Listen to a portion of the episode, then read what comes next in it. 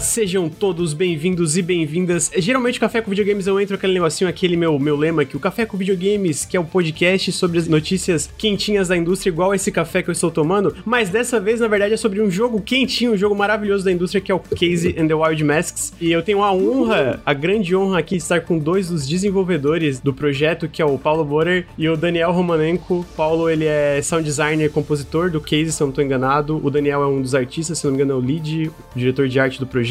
Queria primeiro agradecer, muito obrigado por vocês terem aceitado o convite aqui de estar quarta-feira de manhã. Obrigado por aceitar o convite. Eu queria que vocês se introduzissem, falassem um pouquinho do que, que vocês fazem, do trabalho de vocês, começando pelo Paulo. Valeu, Lucas. Obrigado pelo convite, cara. Muito feliz aqui de estar participando do, dessa gravação com o Nautilus, contigo. Já falei contigo em off ali que eu sou ouvinte do programa de vocês. Gosto muito, muito, muito. Cara, eu sou então sound designer do Case, sou compositor no Case também. É, depois a gente pode falar sobre o nome, né? Mas eu tô falando Case aqui.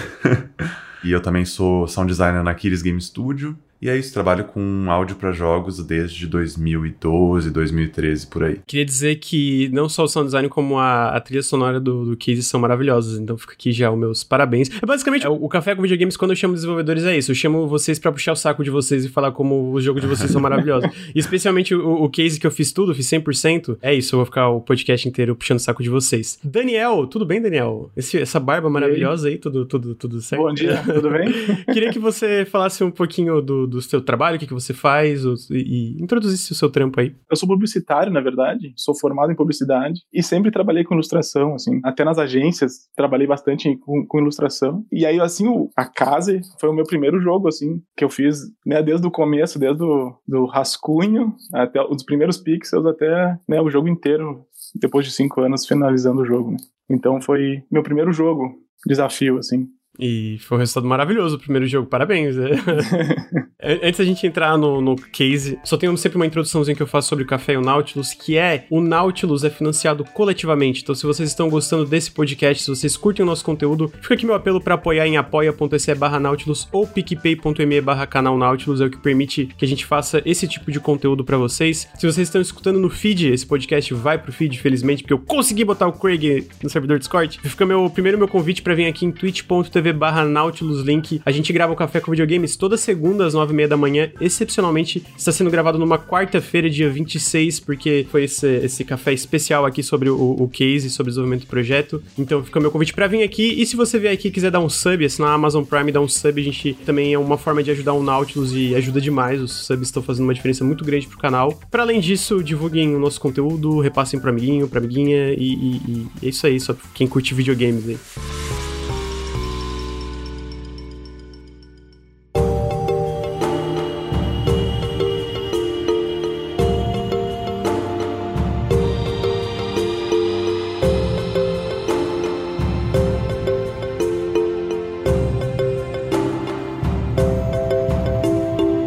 Café com Videogames é um café com videogames especial. Para quem não conhece, o, o Casey and the Wild Masks é um jogo de plataforma 2D. Ele foi lançado 26 de março. Ele foi lançado para todas as plataformas, para PC, para Xbox, para Switch, para PS4 e eu recebi informação que até pro Google Stadia, olha só. Stadia. Ainda não morreu.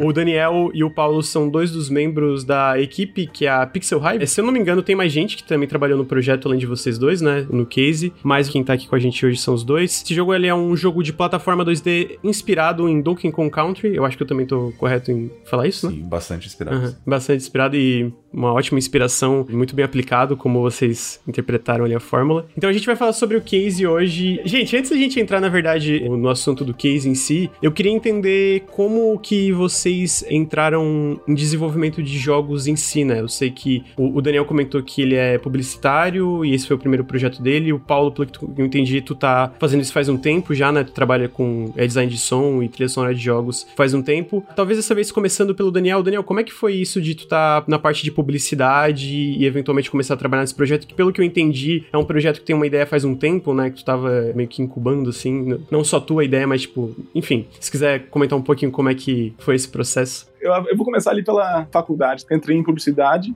Eu sempre gostei de ilustração, assim, claro. Brincava no Paint, né, quando eu era criança. Aquela coisa que todo pixel artist, assim, gosta de começar desbravando o Paint, né. E aí eu entrei em publicidade achando que, me iludindo que eu ia ser um, um diretor de arte, assim.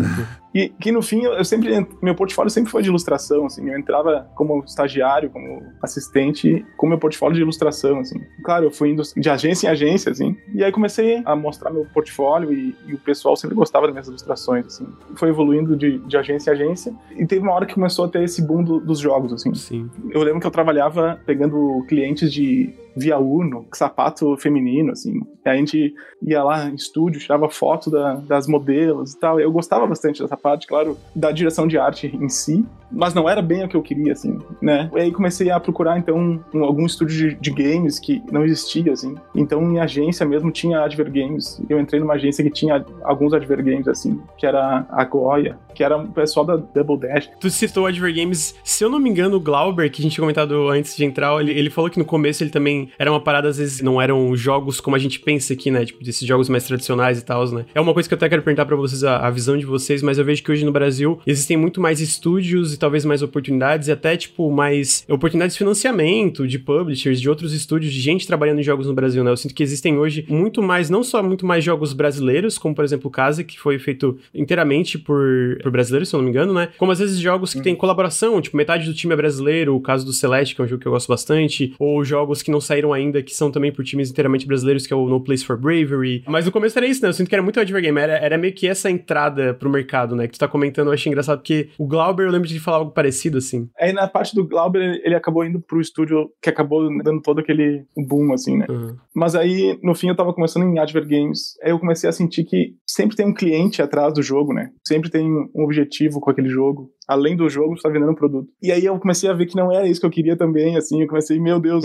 eu tô perdido, eu tô, eu tô perdido, não sei para onde eu tô indo, assim. Queria trabalhar com ilustração, mas aí, aí, no fim eu saí dessa agência e comecei a trabalhar em freela, começou a aparecer vários, alguns freelas, assim, de, de ilustração e eu fui me jogar nos freelas. E foi no mesmo ano que a Vox, um estúdio só de programação, eles pegam só aplicativo, eles não tinham feito um jogo também, eles, eles eram, faziam só a parte de programação pro pessoal de fora, assim. Já temos a ideia pronta, a arte pronta, pronta, vocês só precisam programar o, o, jogo ou o aplicativo. E aí, no fim, eles estavam com a ideia de fazer um jogo, e eu tava sobrando, assim, fazendo freela, e aí eles me convidaram, e aí, no fim, o André, que é o dono, um, das, um dos donos da Vox, ele foi meu colega de colégio lá, no, quando a gente tinha 10 anos de idade, assim.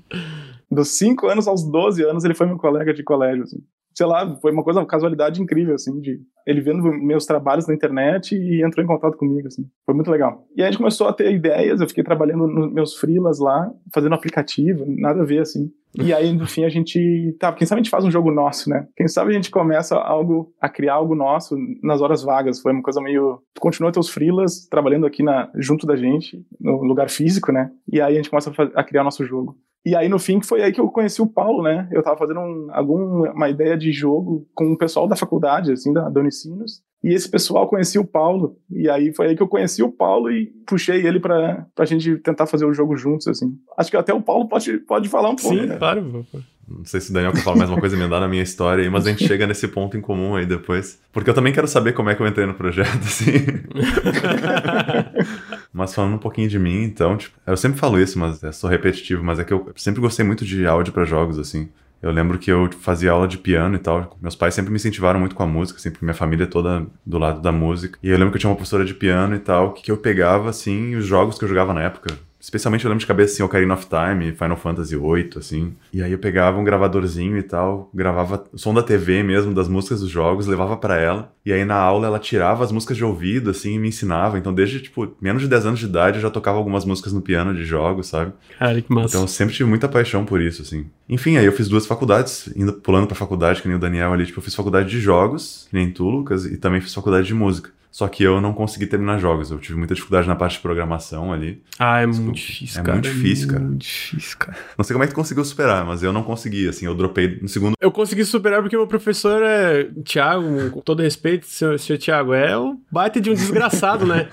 a gente tinha uma, uns projetos, tipo, não era TCC nada, mas era basicamente assim, um projeto de semestre, né? Em vez de a gente escolher o nosso grupo, escolher o que, que a gente fazia, ele escolhia. E aí, tipo assim, eu sempre falei, ah, eu, eu curto mais a parte de design, ilustração. Eu não sou um bom um artista. Na época eu me esforçava muito, então era mais razoável, mas agora, hoje em dia, se falar pra eu desenhar um boneco, não consigo nem desenhar um boneco de palito. Ele falou, não, tu vai programar. Eu, peraí, peraí, peraí. Como assim eu vou programar? É, tu vai programar. E aí eu fui, como assim eu vou programar? É, tu vai programar. Programei, mas sabe aquela programação super. Meu Deus, se alguém mexer uma vírgula nisso aqui, o jogo é, evapora no ar. Era tipo assim, mas eu sofri muito também. Então, tipo, eu entendo que programação é uma coisa que, cara, é, é complicado, é complicado. É, um pensamento muito complicado. Daí aconteceu isso, mas eu consegui até avançar um pouquinho porque eu pegava uns grupos bons, assim, com programadores. E aí eu já aproveitava para brincar ali de fazer umas musiquinhas e tal pros jogos. Fingia que eu trabalhava, né? Tipo, eu fazia.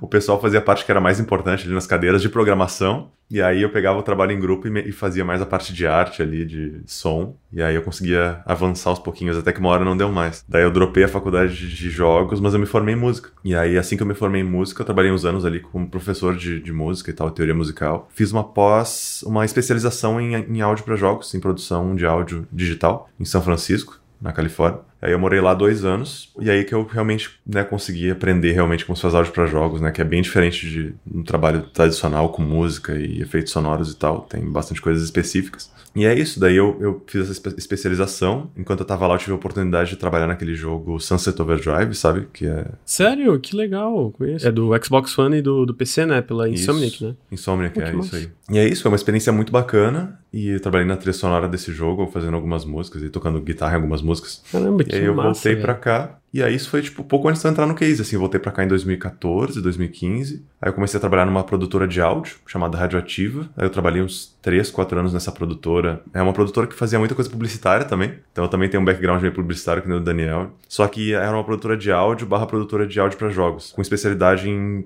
em dublagem, né, de jogo AAA. Então eu trabalhei em vários jogos, assim, bem legais, assim, fazendo dublagem. Não, não dublando em si, né, mas editando sim. áudio, né, masterizando e tal, é, como engenheiro de som. Aí fiquei uns anos nessa produtora e depois eu fui pra Aquiles Game Studio, que eu tô até hoje. Mas aí, voltando pra história do Daniel, em 2016, eu recebi um convite do Daniel pra participar de uma Game Jam. Já foi uma Global Game Jam, em janeiro de 2016. Aí eu cheguei lá e o Daniel falou: Bah, cara, tem um grupo já que tá formado. Eu queria saber se tu quer participar e tal, dessa Game Jam. Tem um pessoal bom e tal, mais experiente. Aí eu falei, cara, vamos nessa. Pô, Game Jam, sempre legal pra conhecer gente nova e tal. E eu tava querendo fazer um projeto meu, assim, né? Porque, né, tipo, é bem diferente de tu fazer por demanda, assim, né? Outsourcing de áudio, como eu fazia na época na Radioativa, né? E aí eu cheguei lá e o grupo era basicamente das pessoas que fundaram ali a Pixel Hive pra fazer o case. E aí a gente fez um trabalho bem legal nessa Game Jam e tal, e o pessoal logo depois me chamou pra, pra participar do case. E aí isso que eu queria saber, Daniel, tipo, tinha algum... Tinha alguma... Plano, um grande algum plano. motivo por trás ali, tipo, de, de me testar e tal, pra ver se eu poderia trabalhar no case com vocês, nessa Game Jam e tal. Exposed ao vivo, gente, olha só. É. É agora, é agora. eu, como entrei na Vox, eu não entrei na Vox, né? Eu comecei a trabalhar junto com a Vox. A gente nunca tinha trabalhado juntos ali. E claro, eu conhecia o André há alguns anos, mas a gente não sabia como cada um reage na pressão, né, de um dia a dia de trabalho, assim. A Vox tinha já seis pessoas, né? É uma empresa pequena, assim. O Bartel não tinha aparecido ainda, né? O Bartel, que é o, o, o cara que criou o conceito da case aos 15 anos, assim, né? Aos- acho que antes, aos 12 anos, ele, ele é a criança prodígio, assim, que criou a, a, a case. 2001. É, eu isso que eu tenho uma pergunta, porque eu, eu lembro que. Eu acho que isso é comentado dentro do jogo. Eu, eu tenho uma vaga impressão que eu li isso em algum lugar. Eu não sei se foi no jogo ou se talvez tenha sido algum material de divulgação, etc., que eu tava procurando sobre, tipo, como foi concebido. E eu, eu não lembrava o nome da pessoa que tinha concebido, né? Tipo, a personagem quando eu era mais novo e tal. E agora- agora tu tá reforçando isso, né? A gente postou no nosso Twitter essa história, no, tu- Ah, na- então no. Twitter e outras redes. Foi aí que eu vi, foi aí que eu vi. É, Ele era uma criança, assim, jogava, né, sabe, viciado em videogame, mas ele era, assim, sabe, prodígio, passava a vida inteira jogando Nintendinho, depois passou por Super Nintendo, Mega Drive, e ele criava personagens, criava o seu próprio jogo lá quando era criança, assim. Então ele criou a, a coelha que usava as orelhas, era o coelho, né, na época, que usava as orelhas pra tudo, orelhas gigantes que, né, jogava uma bomba. Na época ele tinha algumas, algumas ideias assim de várias bombas, frutas que o Case segurava e jogava com as orelhas. Assim. Esse protótipo ele segurou essa, essa ideia, depois ele evoluiu no- quando ele tinha uns 15 anos, e aí trouxe essa- esse protótipo, estava evoluindo já, ele já tinha, assim, se formado na faculdade de jogos, e tinha esse protótipo, esse sonho de crianças. Uhum. Então, a, a paixão dele, ele queria se tornar realidade, mas era um, tipo, uma ideia gigantesca, assim, né, Fa- fazer um jogo sozinho, né? Sim. é. E aí, no fim, a gente puxou ele e tá, vamos fazer então esse jogo. Esse teu sonho de criança se tornar realidade, assim. Uhum. A gente, claro, faz uma sociedade aqui, e a gente não tinha o cara da música, né? A gente precisava de um cara da música. Uhum. E foi naquele ano que um pessoal estudante me chamou para fazer ilustração de um protótipo deles de, de faculdade. E o Paulo era colega deles, pelo que eu me lembro. Ele era colega deles de faculdade, é isso? Que voltou da Califórnia. Não era. Não? Não, não. Eu tinha conhecidos em comum, eu tinha participado de uma outra Game Jam. Olha só como o Game Jam é importante, gente, para quem é, quer ser desenvolvedor. eu tinha participado de uma outra Game Jam que esse cara tinha participado. E daí ele me chamou para fazer esse, esse jogo da faculdade dele. Que aí foi onde a gente trabalhou junto pela primeira vez. Tu recém tinha chegado do, da Califórnia. Sim, né? fazia um mês, assim. Pois é, tem alguns detalhes que eu nem, nem eu sei, né? eu, eu, sinto que é assim, né? Esse tipo de, de, de, de, tipo, sei lá, projeto colaborativo de como vai encontrando pessoal, às vezes é, é baseado em coincidências, pequenas coisinhas, né? E, e o lance de Game Jam também é isso, né? Tipo, eu acho que tinha comentado brevemente sobre, ah, a gente nunca tinha trabalhado junto e ter aquela. Vamos fazer essa, esse protótipo, né? Essa Game Jam e ver como é que funciona essas pessoas em equipe, né? Porque também, imagino, né? Nunca fiz um jogo comercial, né? Então, mas tipo, imagino que é, é ter essa harmonia, eu vou chamar assim, entre equipe é uma coisa importante, né? Para o jogo fluir bem e tal. Eu acho fascinante como. Não só essas coincidências, mas vamos também pegar, tipo, essa ideia de quando era mais novo e transformar nesse projeto mesmo, né? Vocês começaram a trabalhar, então, no case foi. Essa game já foi em 2016. Paulo tinha comentado, não sei se minha linha de tempo tá errada aqui. É, isso aí, foi em janeiro de 2016, mas foi quando eu entrei no projeto. Mas eu acho que ele tava tinha começado a produção em 2015, né, Daniel? Não, é, foi dezembro de 2015 que a gente decidiu puxar o Bartel e, e começar. Mas a gente foi muito lento, assim, né? O, a ideia também ia ser um jogo mobile, porque a empresa fazia bastante jogos mobiles. Vamos ver como é que esse jogo funcionaria no celular, assim. Então a gente ficou quase um ano desenvolvendo um jogo para celular, assim. Eu tenho ainda a build aqui, vou ter que divulgar um dia. Ainda bem que a gente mudou de ideia. como é que a gente mudou de, de mobile para PC, assim?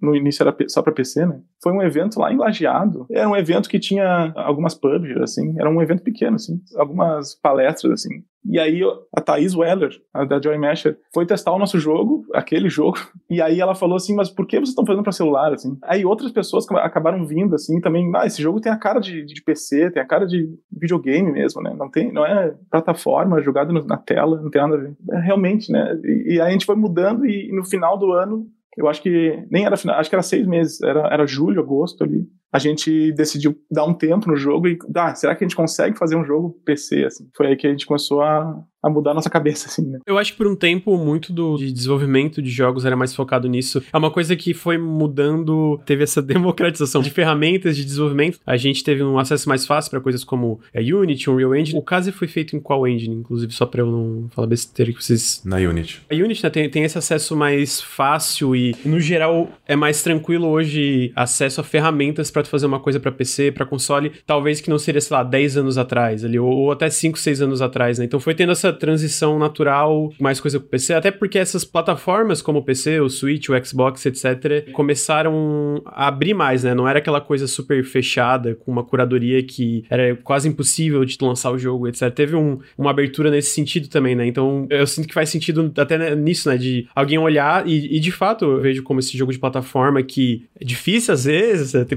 precisão, morri pra caramba, sabe? De, é mais natural no controle, né? Tipo, tem essa, essa precisão maior pros comandos e tal. É, sem falar que comercialmente o jogo não, não, não, não renderia assim no, no, celular também, né? Porque ele não tem mecânicas de um jogo mobile, né? Tipo, teria que mudar exatamente como ele funciona no core dele para poder funcionar mobile. Como um jogo que é uma homenagem, uma carta de amor a jogos de plataforma clássicos, a gente não queria fazer esse tipo de, de abordagem mais. O tipo de abordagem que se tem em, modo, em jogos mobile, né? Então até por isso também não funcionaria. A gente tinha mecânicas de alguns amiguinhos, e aí os, os, amiguinhos, tu tinha que desbloquear eles com moedinhas, né? Tinha toda essa mecânica de mobile de uma hora tu vai ter que gastar dinheiro uhum, de verdade. Sim, que é né? muito atrelado, né?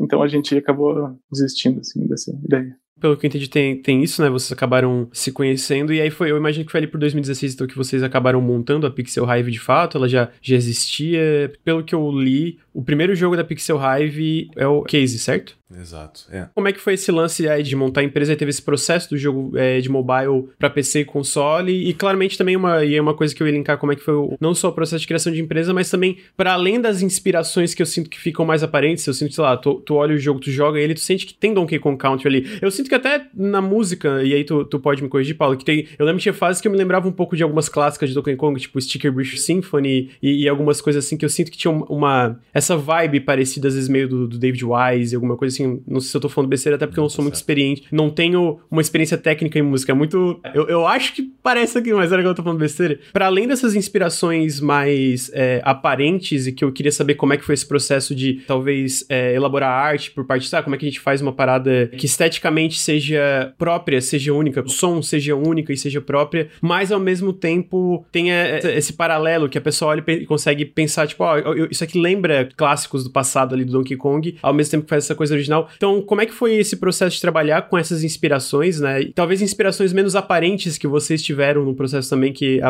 as pessoas podem não perceber, mas também tem ali no projeto. Só vou responder a questão da Pixel Hive ali primeiro, que a Pixel Hive, na verdade, a gente acabou abrindo a empresa e tal, só em 2019, né, Daniel? Eu acho que foi? 2018, 2019? É, eu acho que foi quando a gente fechou com a, com a Sodesco ali, a Publisher, que é aí que a gente realmente botou no papel é, ali. Porque a gente sabia, né, desde o início, não, em algum momento a gente vai fechar uma empresa e tal para lançar o case, então isso desde o início a gente tinha claro. Mas, é, durante uns 3, 4 anos de desenvolvimento, a gente trabalhava como a Vox Game Studio. Tanto que até gerou uma confusão em algumas pessoas, né? Em alguns lugares da internet tem o jogo como sendo da Vox, porque até 2019 ainda era um jogo da Vox, né? Daí depois que a gente resolveu fazer essa outra empresa só porque foi bem tranquilo o processo, né? De a gente precisava formalizar, né, Daniel? Que a gente não podia usar uma, uma empresa que já existia da Vox e a gente queria ter esse acordo com a publisher e tal, bem certinho, né? Daí aquele foi o momento de abrir a Pixel Hive aqueles detalhes legais, assim, de quanto, quanto cada um vai ganhar de porcentagem. Também tem toda essa parte que, que é uma coisa que é, tem que sentar e conversar, sabe? E foi bem na hora que a gente foi fechar com a publisher aí que a gente teve que. Tá, quanto, quanto cada um tá trabalhando, quantas horas por dia, quanto, sabe? Uma conversa até meio chata, eu acho, no começo, mas é preciso, assim, sentar e. A Vox tá colocando dinheiro pra gente contratar estagiários, né? Então esse dinheiro, como funciona tudo isso, né? Então é isso que a gente teve que sentar e conversar, assim. É que até 2019 a gente só tava trabalhando, né? A gente tava, ah, vamos fazer esse jogo, é um amor, é paixão aqui, vamos fazer o nosso jogo. Mas aí chegou um momento que a gente conseguiu a publisher ali, fechar o contato com a publisher, que a gente teve que sentar e conversar sobre essas coisas e abrir a nossa própria empresa, de fato, né? Fechando com a publisher, eles deram uma data final, assim, né? Outubro do ano que vem vocês têm que entregar o jogo, né? então, é, Caos. É, inicialmente era outubro de 2020, né? E não tem choro, né? Vamos, vamos entregar. E como eu trabalhava de frila, né? Eu fazia quase assim, seis horas de case, seis horas de frila, Nossa. 12 horas por dia, aquela coisa Saudável. Assim, por... É, e faz isso por cinco anos, sabe? Falando agora me parece até meio exagerado, assim, né? Mas foi assim, como é que tu vai pagar as contas e ainda fazer o jogo e ainda entregar tudo na data, né? Os, clientes estão me puxando de um lado e a case está me puxando do outro e a publisher mandando e-mail dizendo como é que vocês vão entregar se vocês estão atrasados, né? Sabe? Então foi uma coisa, foi uma pressão muito grande, assim. Mas aí, como a Vox já tinha uma empresa mais consolidada com clientes vindo de fora, né? Eles tinham dinheiro para colocar em, em, alguns estagiários, assim. Então a gente botou dois caras no game design eu acho que foram dois caras na, na, na, programação, né? A equipe toda tinha 12 pessoas, assim, eu acho, da Case. Inicialmente éramos seis e depois a gente foi virando 12, eu acho. Chegou a 12. Eu acho que normalmente eram, éramos 10 e aí às vezes a gente botava mais dois. A gente foi jogando assim. Teve uma rotação, uma rotatividade bem grande de pessoas, né? Tipo, Deve ter passado mais de umas 20 pessoas pelo projeto. Aquela coisa natural, né? De desenvolvimento de jogos, de que, tipo, alguém vai lá, faz uma pequena colaboração aqui, ou às vezes fica mais tempo, às vezes fica menos tempo no projeto, mas sempre tem uma é, meio que rotatividade, né? Porque tem muitas facetas de desenvolvimento de jogos. Às vezes é uma parte mais que a gente consegue visualizar imediatamente, se ela seja na, na, na arte, na, na, música e nas mecânicas. Às vezes é coisa mais por trás das cenas, né? às vezes coisa comercial e, tipo, de, de como vocês falaram, de fechar contrato, isso, aquilo, ou parte de marketing. Enfim, tem várias coisas que acaba tendo essa rotatividade, a gente entrando e saindo, né? E dá, e dá pra ver quanto tempo que eu levei pra, zerar aqui rapidamente. É, eu levei quase 10 horas. Então, tipo, ele é um jogo é, que talvez não seja médio, eu, eu, demoro mais, às vezes, pra zerar jogos no geral. Mas ele é um jogo ambicioso, dá pra ver, né? Ele, tipo, ele tem mundos diferentes, tem fases, tem todas as, as cutscenes e tem, tipo, vários colecionáveis e tem coisa que tu só libera fazendo esses colecionáveis, né? Tem parte da história e tal. Então dá pra ver que é um projeto grande, né? Então, tipo, faz sentido, não que sei lá, duas pessoas seja uma equipe enorme, mas ter uma quantidade, sei lá, de quem tu falou, né? De ter essa rotatividade de chegar a 20 pessoas que passaram no projeto. E a gente também chegou a contratar pessoas para coisas bem pontuais, né? Tipo, a gente, no momento do projeto, a gente contratou a, a Kali, né? Que tá, agora tá na Behold, para escrever o roteiro do jogo, né? Então, então é uma coisa assim que dura alguns meses, né? Tipo, algumas pessoas passam por um pouco tempo e depois vão para outra e tal. Tem isso também. Na parte do, do porte para os videogames também a gente precisou de mais gente. Eu acho que foi ali que a gente chegou a 12 pessoas. Porque a gente continuou criando o jogo e a gente tinha que começar a fazer os ports e os ports demoram seis meses para ser feitos, assim, né? Uhum. O Nintendo Switch tem algumas coisas peculiares, assim, detalhes que, a gente, que é diferente do PlayStation, que é diferente do, do Xbox. Então, foi uma jornada, assim, esse 2020. Meu Deus, foi loucura. Ah, imagino. É, tu comentou, né? Foram, tipo, tinha, tinha parte de freela, tinha parte do jogo. Eu, eu, imagino o caos que é. Porque hoje, eu, eu, felizmente, eu só trampo no Nautilus, né? Tipo, trabalho full time no Nautilus. E mesmo assim, é super caótico. Tipo, meus horários são todos zoados. Eu, eu comentei um pouquinho antes de entrar aqui em off com vocês por causa de embargo. Essa semana mesmo, de domingo pra segunda, eu fui dormir, tipo, domingo era quase quatro da manhã e acordei às oito para gravar o café com videogames. E tem dias assim. E, mas, assim, eu tenho a, a, o privilégio ainda de ser só o Nautilus, sabe? Mas, tipo, tu ter que lidar com dois empregos diferentes. O Bruno faz isso hoje, né? Ele, ele trabalha no Gaveta e no Nautilus também, tipo, dois empregos diferentes, ao mesmo tempo tra trampa com uma parada tão criativa, né? É um processo criativo, então, tipo, o cansaço já atrapalha esse processo e eu imagino que vira essa bola de neve às vezes, né? De ter dia que tu fica, meu Deus do céu, isso aqui cansativo e tal. Mas assim, o resultado final, não que, que seja bom todo esse, esse cansaço, isso de forma alguma né? O ideal seria vocês terem trabalhado só, só no caso, exclusivamente, tranquilamente. Mas, de novo, fica aqui meu, meus parabéns, porque o resultado final do jogo em si é, é fantástico, né? É, eu acho que vocês fizeram um trampo excelente no caso e vou reiterar isso no, no, podcast inteiro, assim. Eu queria voltar ali, uh, vocês tiveram aí, foi essa parte de criação da Pixel Hive, né, que chegou ali a mais ou menos 12 pessoas, os portes, todo esse processo, que foi todo esse processo longo e, e imagino cheio de burocracia e tal, mas ah, no momento que vocês pararam, sei lá, vamos dizer, entre aspas, full time, foi quando vocês fecharam com a sua Edesco, ali por 2018, que eu imagino que deu uma estabilidade um pouco maior pro projeto. Não sei se foi isso, né? eu vi a cara do Paulo, ah, foi mais ou menos ali que foi tipo uma parada mais, talvez, full time, que daí vocês tiveram uma data e a gente tem que terminar esse projeto, e aí começaram a bolar a linha de tempo inteira de como seriam os mundos, como seria a arte, isso, isso e aquilo. É que no caso a publisher ela entrou quando o projeto já estava super bem encaminhado, né? A gente tava com, ah, entendi. quase tudo pronto, assim, quando a publisher entrou. Ela entrou mais para dar o aporte que a gente precisava na parte do marketing do jogo, né? Tanto que a gente não teve dinheiro investido no projeto da publisher, né? Ah, tá. Eu achei que tinha tido algum tipo de financiamento e tal. Não, o financiamento foi todo nosso, da, da Vox, né? A publisher, ela ajudou na parte de, realmente de marketing, no investimento de marketing, no investimento de divulgação, de fazer toda a parte mais legal de lançar o jogo, né? Os ESRB, aquelas coisas assim, né, de, de idade, de age control e coisa assim, que é uma coisa que vai uma grana, mas é mais a publisher atuou mais dessa forma, assim, porque o jogo a gente já tinha super bem encaminhado quando a publisher entrou. Acho que a gente tava quase completo com o jogo, né, Daniel, quando, quando a Sodesco entrou. Eu acho que a gente recente tinha conseguido os dev kits dos, dos videogames. Não foi por eles também, né? Foi pela gente. A gente recém tinha fechado com a Nintendo também, para eles enviarem o Nintendo Switch. Então, foi tudo junto, assim. A gente fechou com a Nintendo, fechou com a Sodesco. E aí, eu lembro que eles vieram com algumas ideias pro jogo, mas era assim, a gente precisa de um, de um modo fácil, a gente não tinha um modo fácil ainda, uhum. e a gente precisa de um modo time trial também, que é para chamar a atenção de quem gosta de né, hardcore, assim, competição online, assim. porque tu consegue competir, botar o teu tempo, né, e aí isso eles queriam muito, assim, que as pessoas colocassem seu tempo. Isso foi um bom input da publisher, porque realmente o nosso jogo acabou sendo bem amigável para speedrunner. A gente descobriu que o pessoal gosta muito, assim, né, teve até eventos, né, de Teve um evento esses tempos, né? Tipo, de, de speedrun, assim, do, só do case e tal, foi bem legal. Eu sinto que vindo do, de coisas do Donkey Kong, até como o jogo funciona, ele tem muito sobre esse lance meio de do flow ali, né? De tu tá indo e, sei lá, e quicando nas criaturas e, e continuar indo, né? Então, tipo, faz muito sentido ter essa parte speedrun, porque eu, eu não sou um jogador muito bom, mas eu imagino que quem manja ali consegue fazer, tipo, umas coisas muito impressionantes com as ferramentas que o jogo te dá, né? Então, é, até criar uma, sabe, uma certa comunidade speedrun ao redor do jogo, né? Faz sentido e tal.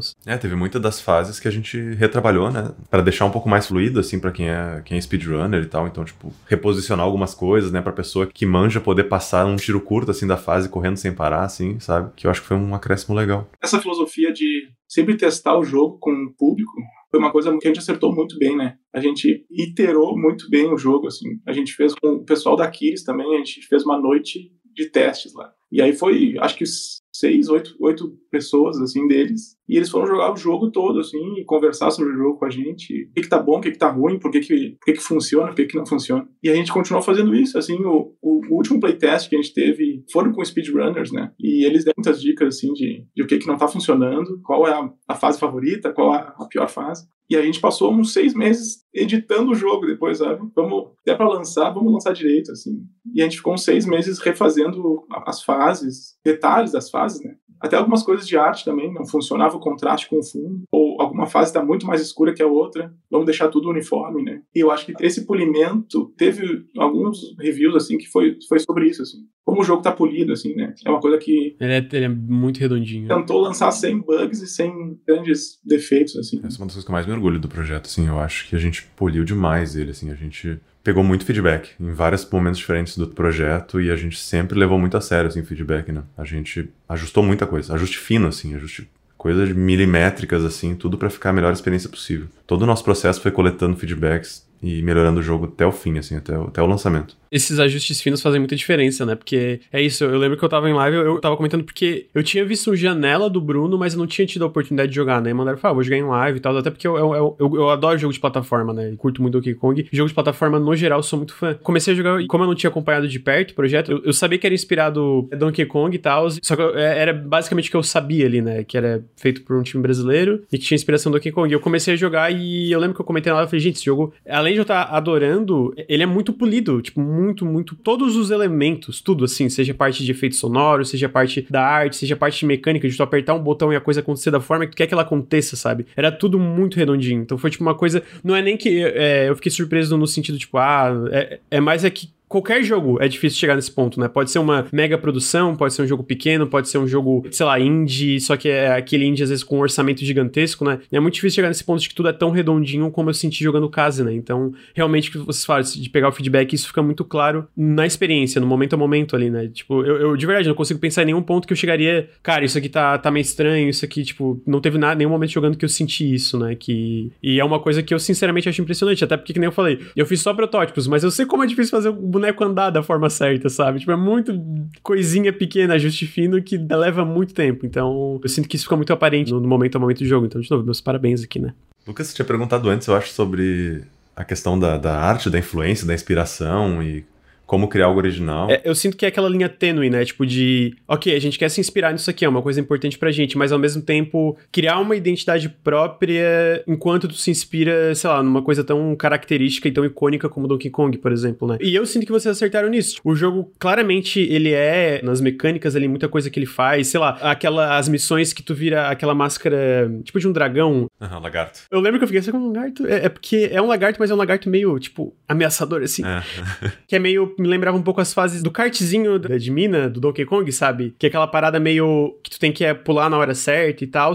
Só que, tipo, é isso dá para ver de onde veio a inspiração, mas ainda é uma coisa própria, uma coisa tipo, que vocês botaram um toque de vocês, sabe? Então, tipo, qual é o processo para chegar nisso? Como é que foi da, da experiência tua, Paulo, que trabalhou na parte da música, imagino também no design geral, né? Que talvez como uma equipe menor todo mundo trabalha em tudo, de certa forma. E também da, do Daniel, como é que foi na parte de arte. É, se quiser começar, Paulo, que tu trouxe o, o assunto. É, na parte do som, tem uma coisa que facilita, né, a gente fazer algo novo, porque como nossos jogos, eles são, nosso jogo é bem baseado nos clássicos ali da, da época dos 16 bits, principalmente, Donkey Kong, né, sendo principal referência. Tem a questão da limitação técnica, né? Então o fato da gente poder trazer algo mais moderno, isso é uma coisa que a gente tentou em todos os aspectos do jogo, não só, não só no auge, né? Que é, é fazer algo que não podia ser feito na época, mas ao mesmo tempo passando a sensação como se tu estivesse jogando um jogo daquela época, né? Então o auge do, do case, tanto nas músicas quanto nos efeitos sonoros, tem essa coisa de usar samples melhores, bibliotecas de som mais modernas, sons gravados com microfones, assim, boa qualidade, não usando um, um sistema de, de chip, né? Que era o Super Nintendo ali, com capacidade de botar uma sample tocando por por vez ali, o MIDI e tal. Então eu acho que isso aí já ajuda a gente a distanciar bastante e achar uma palavra-chave, né? A gente, achou uma, a gente achou uma palavra-chave pro áudio que era tribal. Que o Donkey Kong ele tem isso, mas o Case acho que a gente foi um pouco além, né? A gente tem. É tudo muito vo voltado para gritos de guerra, assim, né? Tipo, uhum. várias coisas da trilha sonora, de efeitos sonoros, a gente sempre tem. Vamos sempre tentar colocar o máximo possível essa coisa tribal, essa coisa de, de guerra, essa coisa de vozes, assim, é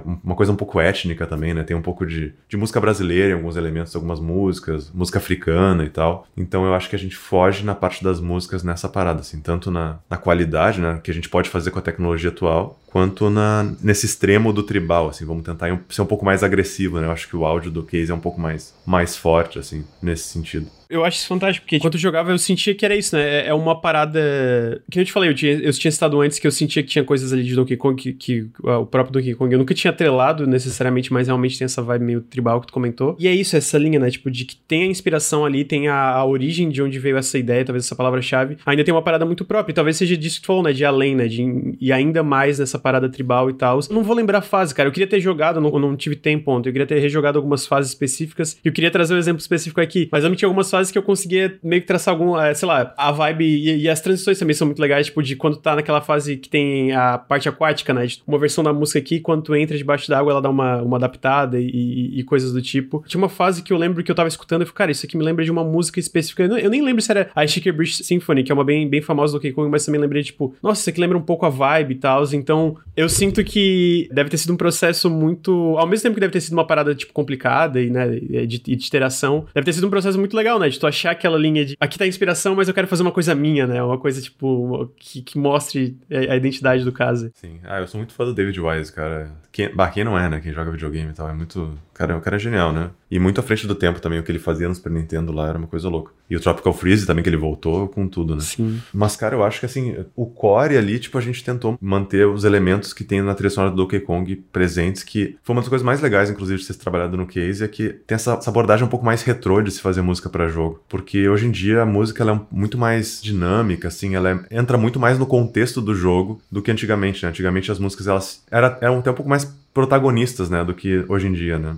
Em muitos jogos, pelo menos. Hoje em dia eu acho que eu, eu sinto que ela serve muito como um, enfim, para reforçar, né, o que tá acontecendo no jogo. Às vezes ela vai ter protagonismo, às vezes ela não vai ter. Mas antigamente tinha aquela coisa da música com fortes melodias, assim, né? Sim. Ela, uhum. pra, pra, grudar na cabeça. Então eu achei muito legal de trabalhar dessa forma, assim, de. Cara, vamos só fazer música boa. A gente tem que fazer umas melodias legais, tem que ficar na cabeça das pessoas, sabe? E é isso que a gente pegou bastante das referências do Donkey Kong, do David Wise, assim, porque o cara é um gênio de melodia, né? Tipo, é muito bom, é muito bom todas as harmonias e melodias. Então isso que a gente tentou manter presente. Tem essa coisa do tribal, do, da sonoridade um pouco mais moderna, esse lado mais nosso, mas a parte melódica, assim, tipo, de tentar fazer uma música legal, marcante, vem bastante dessa inspiração do, dos 16 bits. Acho que engraçado dizer porque é bem isso mesmo, né? Eu sinto que. É, e é até uma coisa que às vezes a gente vê, sei lá, essa coisa de, de jogos da cena independente versus mega produções, né? Muitas vezes músicas ou, ou coisas de mega produções, é isso que tu comentou, né? É pra ser background, não é pra tu focar naquilo, né? E de, diferente dos jogos independentes menores, side-scrollers, nem, nem sempre, né? Mas às vezes é isso, né? Tipo, a ideia é tu ter aquela música que grava e que icônica e que, cara, tu, tu vai deitar e tu fica, tipo,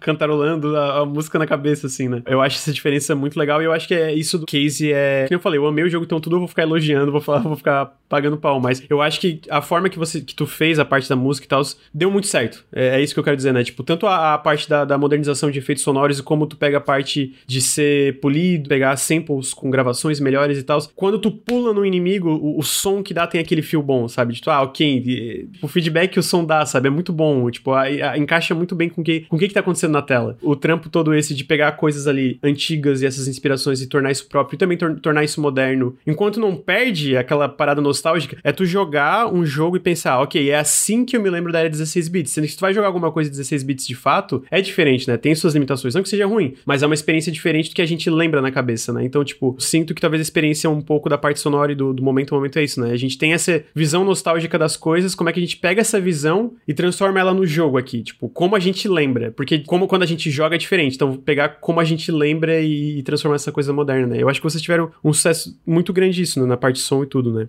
É aquela coisa, né? Fazer a pessoa sentir que ele tá jogando um jogo que ele já jogou antes da época, mas sem ser isso. Sem ser isso, exatamente, sem ser as limitações e tal, né? Ser uma parada mais moderna. E eu queria passar pro, pro Daniel agora, dentro da parte da arte, é meio que a mesma lógica. Como é que tu traçou esse. Talvez, tipo, especificar qual, quais as partes ali que tu focou mais na parte da, da arte do case, que. Tu não foi o único artista, se eu não me engano, né? Uh, não, eu fui o único artista. Ah, tu foi o único artista? Uh, eu, porque eu achei que, no caso, o design da, da personagem que tinha vindo do. Ah, esqueci o nome dele. Eu não tinha sido. Do, do Cristiano? É. A criação original foi dele mas não essa. A gente tem até um post que é a evolução dela, o protótipo, a imagem do protótipo é a dele, né? Uhum. No fim, o, o, Cristiano Bartel entrou como o artista técnico, né? E colocava toda a arte dentro da Unity, né? Mas eu acabei sendo o único artista, assim. Eu fiz desde a parte da, da direção de arte, do rascunho, da criação dos personagens, e aí depois do pixel art, e depois da animação. Meu Deus. Cara, é um monstro. é importante é, é, é tu manter a coerência, assim, né? Tu começa criando uma fase da floresta. E aí a gente queria manter. eh, até a gente vai entrar nessa parte até da música, né? Porque a próxima fase da- é da floresta, mas é uma floresta mais fechada. E aí depois a, o- a próxima fase vai ser da água. O pró- O próximo mundo vai ser do gelo. A gente queria ter também até essa, essa referência do, do Donkey Kong de um- uma fase, um level, tem um sentimento to- totalmente diferente, né? Esse sentimento, as mecânicas mudavam, o sentimento da fase mudava, e aí a arte mudava, né? As cores que a gente usava também seguia esse padrão do, do sentimento da fase ser mais fechada, então tem mais desafios, mais um desafio junto do outro, então tem que ter mais tensão, então a fase tem que ser mais escura, e a gente passava pro Paulo, tá, Paulo, essa fase vai ser muito tensa. Como é que a gente vai fazer uma música muito tensa agora? E aí a liberdade era toda do Paulo, assim, né? Então é essa parte de criar o próprio jogo. Claro, é uma equipe. é, no começo eram seis pessoas, depois aumentou um pouco, né? Mas todo mundo dava opinião, mas a gente tinha uma liberdade muito, muito boa de o game designer chegava com a ideia e o resto era cada um com as suas ideias, assim, né? De tanto da arte quanto da música. Então a gente, Paulo, essa fase vai ser muito tensa, né? O que que tu, que que tu imagina? né? Aí chegava com algumas ideias. Como é que tu fazia, Paulo? Tu criava alguns protótipos, assim, né? Algumas versões. Era isso, a gente mudou um pouco o nosso processo no meio, porque no início eu simplesmente pegava e fazia a música. Matou.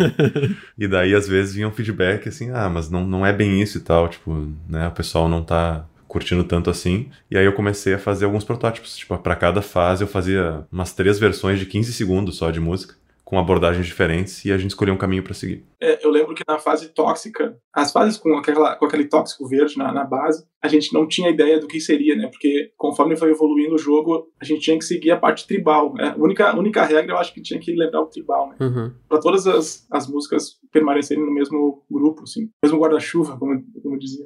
Aí eu lembro que o Paulo chegou com umas ideias de castelo, assim, mas aí a, a arte, a gente tinha que ter uma ideia de, tá, mas vai ter partes de tijolo mesmo, ou de castelo, ou vai ser meio caverna? É mais caverna. Então a gente não vai poder usar um instrumento tal que lembra. Essa, esse instrumento lembra muito Mickey na fase do castelo, então a gente não vai usar essa referência, essa inspiração, porque não tem castelo nessa arte, né? Então aí foi. É uma coisa muito legal de, de depois tu vai encaixando as pecinhas, assim, sabe? O gameplay puxa a arte e a arte puxa a música, e aí depois a música faz a arte editar. Claro, o gameplay ele, ele é intocável, assim, né? O, o pessoal do gameplay é, é o que editava tudo, né?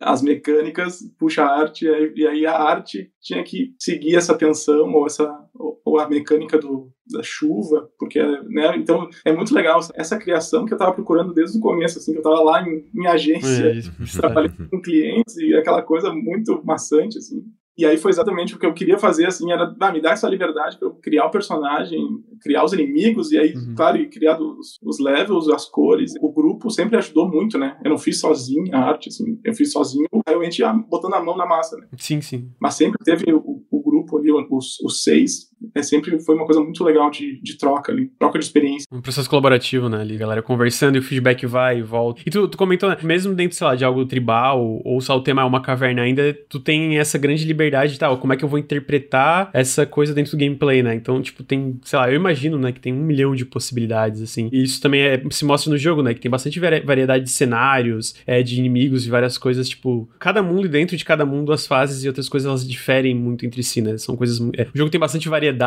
assim, né? A parte, a parte visual, a pa- a parte sonora, todas as partes do jogo. Tem muita variedade, então ele, ele sempre tá, tipo, te surpreendendo do que, que ele vai jogar na próxima fase. Então tem uma fase que é, tu tá ali tranquilo, tem que pular, vamos dizer, mais tradicional no, no quesito de plataforma, e de repente uma que o, o tóxico tá subindo, então tem que correr, é uma parada um pouco mais tensão, caótica ali, de meu Deus, eu não posso morrer, isso aqui não pode encostar em mim. E eu morri o tempo todo, meu Deus do céu.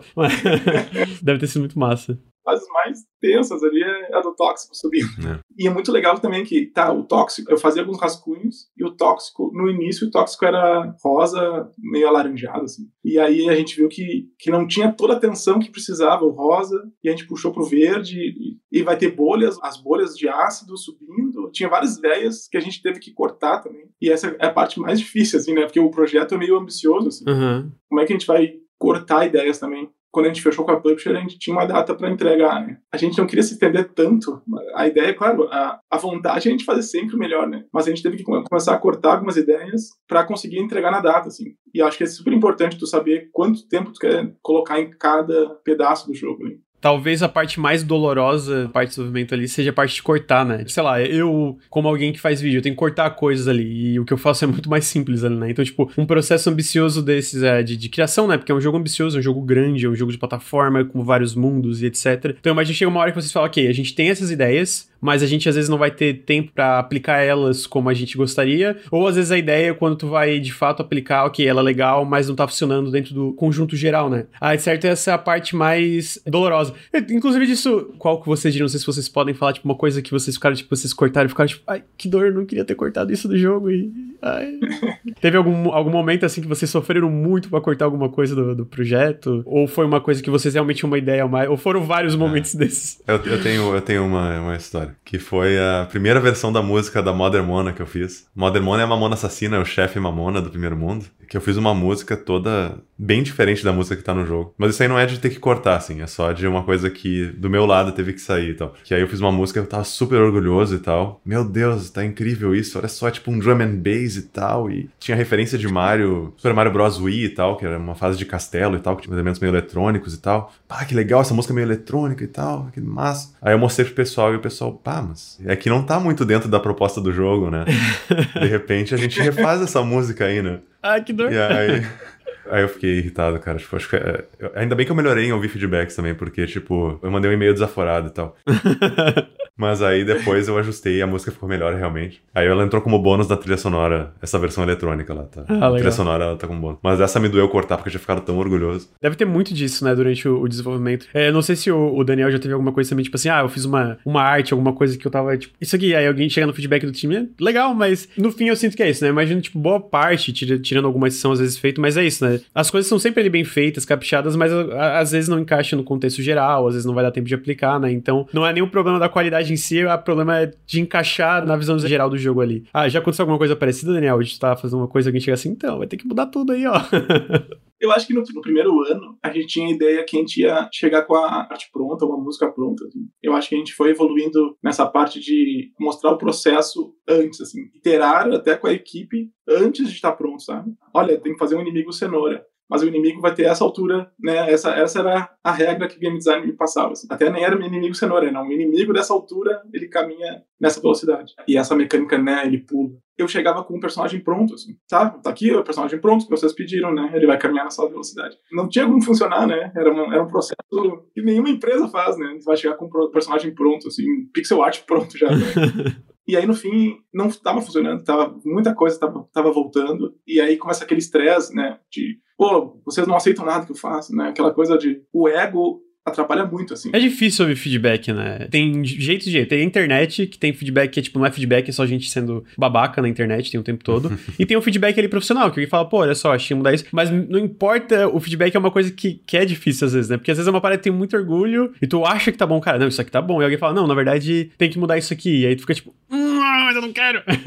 mas a gente descobre formas de trabalhar com isso, né? Foi assim sim, que sim, vai, a vai. gente mudou a forma de trabalhar com música, né? Eu parei de entregar, por exemplo, no meu lado, eu parei de entregar música inteira já pronta. A gente começou a fazer aqueles trechinhos de, de estudos, né? 15 segundos, algumas versões pra gente descobrir o caminho juntos. Foi tudo melhorando, assim, com o passar do tempo. Uhum. Eu acho que a gente evoluiu muito, né? Como pessoas até. Porque essa parte do... Tu não tá criando, né? Não é o teu filho ali, né? Que tu tá criando e, e, e todo mundo vai ter que aceitar como ele é, né? Uhum. Tu tá... Até a, parte de... Alguns detalhes que a gente tinha que editar depois. Eu, começava, eu comecei a criar os personagens pixel art, mas eram um rascunho, assim. Essa aqui é a ideia, sabe? Uhum. E ele vai ter essa expressão aqui. Realmente, aqui nesse rascunho não tá pronto, né? Mas eu, essa aqui é o rascunho, e aí eu vou adicionar essas, esses detalhes. E eu acho que aí começou a funcionar, assim. É que daí também poupava muito mais tempo, né? Tipo, imagina, pô, tu chegar com um personagem pronto e falar, não, tem que trocar. Tá pronto! Não, tá pronto! A gente viu até com as expressões faciais dos personagens também, dos inimigos, a gente trabalhou bastante, re retrabalhou bastante, assim, porque, tá, eles eram inimigos brabos, mas eles era para ser meio pastelão, assim, né? A gente queria aquele sentimento de quando eles morrem, eles fazem uma caretinha. Uhum. E fazem até um som engraçado, né? Tudo, tudo tem que conversar. E isso foi depois, assim, a ideia de deles fazerem careta foi depois de 10 personagens prontos, assim, uhum. né? Então eu tive que voltar e, e refazer a morte deles, assim, Nossa. a derrota, quando eles estão derrotados, fazerem uma caretinha. Então, o processo também de o início do jogo. Hoje, olhando, a gente devia ter feito mais estudos antes de começar a produzir, sabe? E a gente não sabia até onde a gente ia com o jogo também. Mas, claro, a gente sabia que seriam quatro ilhas, quatro boss, 35 fases, né? Isso a gente sabia, que teria que ter no mínimo seis horas de, de gameplay. Mas a gente não fez um estudo realmente aprofundado, assim, né? Antes de começar a produzir, botar a mão na massa. Ah, mas eu imagino que é, é um aprendizado constante, né? Porque tipo, não é uma parada que tu vai ali e faz e plau. É, é um processo criativo, né? Então, processo criativo é uma parada que aprender e reaprender e mudar. Então, tipo assim, e, e, sei lá, vocês fizeram esse jogo, vocês fazem, vão fazer outro jogo. Não estou falando que eles estão fazendo outro jogo, tá, pessoal? Só tô comentando, sei lá, eles vão, a mesma equipe vai fazer outro jogo e o jogo é um, gênero diferente. Vamos fazer um, um jogo de primeira pessoa, por exemplo. É, de, imagina, de novo, é um outro processo de aprendizado, mesmo que a equipe tá mais experiente, né? Então, é um processo constante de aprendizado e, pô, e foi o primeiro jogo dessa equipe, né? Tipo, da, da equipe que eu sei que você já, já tinha experiência, já tinha feito Game Jam, o Paulo já tinha trabalhado em outras coisas também, mas foi o primeiro jogo. E, pô, pro primeiro jogo é isso, né? Eu acho que eu fico muito surpreso, pessoalmente, assim, como alguém que tá toda hora cobrindo jogos, jogando um bilhão de coisas diferentes, porque tem que fazer vídeo, tal, tal, tal, pra ser esse o resultado que sai da primeira vez que vocês trabalham como equipe, eu pessoalmente acho muito impressionante, sabe? Porque, que nem eu falei, isso aqui não é nem, ah, puxando saco, tá? é de verdade, porque é um jogo polido, é um jogo que vocês conseguiram aplicar a parada de, cara, inspiração do Donkey Kong, é um jogo que, é, não só em Donkey Kong, né? Imagino que outras inspirações também. Eu sinto que vocês tinham uma ideia lá no início, né? Ah, vamos fazer um jogo assim, assim, assado. E eu sinto que o resultado final foi um resultado que, cara, foi muito bom. O jogo, ele é muito redondo. Eu já falei isso várias vezes. O level design dele, eu gosto muito do level design desse jogo, no sentido da, da parada do fluir do jogo ali, porque ele tem essa parada, tipo, eu sinto que Donkey Kong, especialmente os, os recentes ali, o, o, Tropical Freeze, eles têm muito isso da, do ritmo, né? De, de muitas fases ser isso, né? Tu vai pulando e tal, tal, tal. Sabe, tu posicionar os inimigos de uma forma que tu pula para tu pegar o item, tu pula no outro e vai e volta para tu conseguir completar a fase 100%. Eu, sinto tudo isso é muito bem pensado, é muito bem aplicado, é tudo muito bem posicionado dentro da fase e os controles e a arte, o que que o cenário faz para tu ler as situações, sabe? Então, tudo isso eu sinto que funciona muito bem. O som entra nisso também, que eu te falei do feedback que o som dá quando tu faz as coisas. Eu zerei o jogo, eu joguei, eu não zerei ele em live, mas eu joguei metade dele em live mais ou menos, dois terços na verdade, eu joguei ele quase inteiro em live e eu falava toda hora, tipo, cara, eu tô muito impressionado com isso aqui porque realmente é tudo tá funcionando muito bem. Eu, eu sinto que funciona palavra, porque funcionando parece uma parada muito tipo, ah, é funcionalidade, tá ali, beleza, tá tudo funcionando da forma que deve. Não é só funcionando bem, é tipo, cara, isso aqui é fantástico o que eles fizeram na parte do level design, a parte do design dos personagens, a parte trilha sonora e, do, de como eles conseguem andar nessa linha tênue e também como eles conseguem trazer coisas novas pra equação e tal, e como eles conseguem fazer referências na parte de movimentação, na parte de, de situações do que o jogo te oferece. Então eu terminei ele muito impressionado, né? Então, tipo, eu sinto que esse processo que vocês foram evoluindo durante o desenvolvimento funcionou muito bem, né? Inclusive, a parte de inspiração, para além das óbvias, né, que a gente citou o David Wise e o Donkey Kong, tem alguma, alguma coisa que vocês talvez achem que o pessoal, tipo, não sabe, ah, a gente se inspirou nisso aqui também, ou nesse jogo, ou nem precisa ser jogo, outras formas de mídia que vocês acham que o pessoal, tipo, nem imagina que vocês puxaram dali, sabe, dessas ideias. Tem alguma coisa que você, vocês conseguem pensar, assim? Eu sou um artista, artista mesmo de quadros, meio frustrado, assim, né? Eu comecei a pintar junto com a faculdade, assim, fazer aulas de desenho e pintura, assim. Eu acho que inspiração é uma coisa complexa, assim, de, de tudo que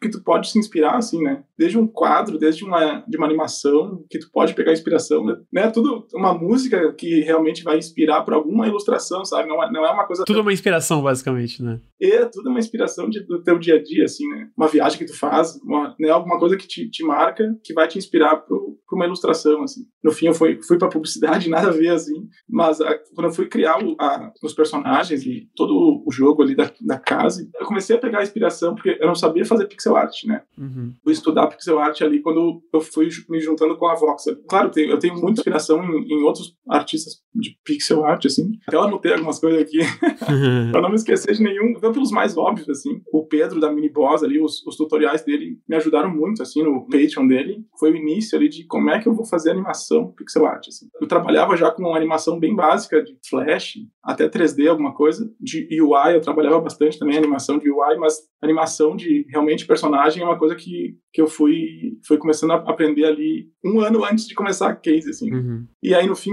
eu acho que o pessoal da Behold ali também me ajudou um monte no começo também. O Beto e o Hugo da Behold me ajudaram muito. E me inspiram muito, né? O, o, o trabalho ali do, do Nice Pen and Paper, que foi o primeiro que eu conheci deles, e até o, agora o Chrome Squad, né? Uhum. Eu acho fantástico aquele jogo deles, assim. O, o, a pixel art deles é demais, assim. E a animação deles também é muito legal. É, é uma, cara, é, tem tanta gente boa no Brasil, né? Que é uma coisa coisa que me impressiona muito, assim. A Tiane Pixel ali também, que, é, que faz o, o Unsighted ali. Cara, e o Danilo Dias também ali, né, da Joy Masher, foi um dos que, que eu converso ali no, no Twitter também. E também os jogos dele é uma coisa de cair o queixo, assim, né? A, o estilo que ele tem, assim, é muito legal, né? É tão conciso, sabe? Então, uhum. sabe, eu olhava os jogos dele, assim, da Joy Mesh, Blazing Chrome, que saiu, né, que, eu, que é o que eu tô apaixonado, assim, além do rodá-los, é uma coisa tão concisa, tão, tão redonda como direção de arte, assim.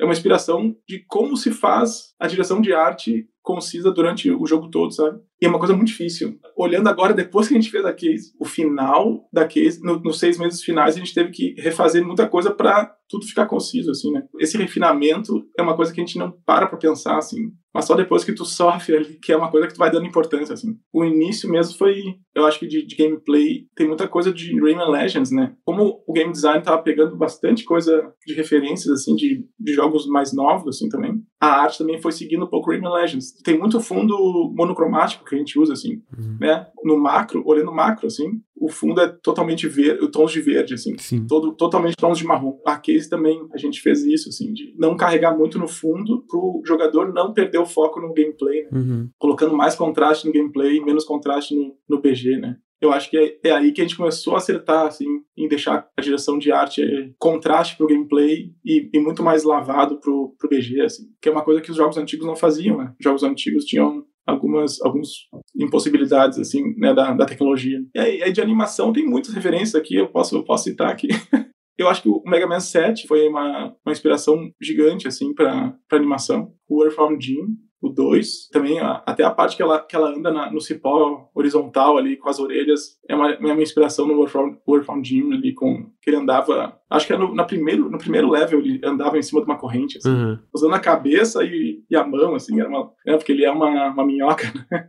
Aladdin também, a gente pegou bastante coisa Aladdin. O Sonic, acho que tem uma. Todo mundo olha primeiro level e diz, ah, cara do Sonic, aqueles, aqueles tiles, né? É, isso aí é uma curiosidade, né? Que o início, o Case era um jogo super inspirado em Sonic, né? O Bartel, na verdade, hum. quando começou com a ideia da Case, era pra ser mais uma homenagem a Sonic do que a Donkey Kong, né? A principal referência era Sonic, né? Nossa, não tinha ideia. Eu acho muito fascinante, tipo, essas curiosidades, etc., porque não só a parte de, de, de inspiração geral, né? Porque como o, o Daniel comentou, é tipo, vem de tudo, né? né? Tipo, é um meio que a vivência, a nossa vivência é uma inspiração constante que tu vai acabar criando, etc, né? Mas também, tipo, essas pequenas anedotas de desenvolvimento, tipo, ah, a parte do fundo ser meio monocromático, tons monocromáticos pra galera focar no gameplay, de como vocês desenvolvedores pensam na hora de, de criar os níveis, criar as coisas que eu sinto que às vezes jogando a galera não percebe quanta detalhe minucioso e quanta coisa que é pensada e quanta coisa que tem interação e tentar de novo, tentar de novo, pra tu tá andando ali e tu não ficar distraído pelo fundo, por exemplo, né? Que é uma coisa que parece básica, mas na hora de fazer não é tão básica assim, né? Então, tipo, eu sempre gosto muito de ouvir, porque é isso. Vocês vão explicando, fez assim, assado por causa dessa razão, e fico, hum, olha só que legal, cara. Eu sempre acho muito legal isso. Ainda falando sobre referência, assim, Lucas, tipo, uma coisa que eu acho muito legal é que muitas vezes as pessoas a gente vê comparando o nosso jogo com outros que eu particularmente nunca joguei, e eu não sei se foram referências nossas, como o Kid Chameleon, ou o próprio aquele Jazz Jack Rabbit, né? E vários joguinhos assim que, tipo, eu conheço de nome, mas eu nunca joguei, eu não sei se a gente acabou se inspirando, mas eu acho muito bom e eu fico feliz porque eu acho que a gente acertou na mão, né? Porque a nossa ideia não é só ser uma clone de Donkey Kong. É ter uma inspiração de Donkey Kong e de vários outros jogos da época, né? Com o Donkey Kong como foco, é claro. Quando, tipo, comparam com outros jogos, eu fico feliz, porque quer dizer que a gente acertou, né? Que a gente pegou a essência, digamos assim, da época, né? Não só de um jogo. Tu comentou um pouco, né? Acho que foi mais no começo. Eu, eu não sei se a palavra é homenagem, necessariamente, mas é pra ser esse, essa amálgama de, tipo, 16 bits, né? Muita coisa da era 16 bits. E com certeza, eu acho que a comparação imediata é o Donkey Kong, até pela forma que o personagem se movimenta e como as máscaras trabalham dentro do gameplay. Mas eu sinto que tem muito mais coisa ali, né? Que tu vai jogando e tu percebe e, e tu vai notando e tal. Essa junção de várias inspirações acaba sempre criando que daí o que a gente comentou, né? Que é a vivência, o dia a dia, que acaba inspirando tudo que a gente faz. Então essa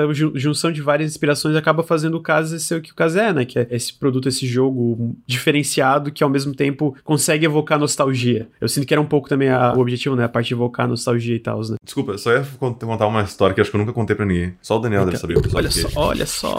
Breaking news.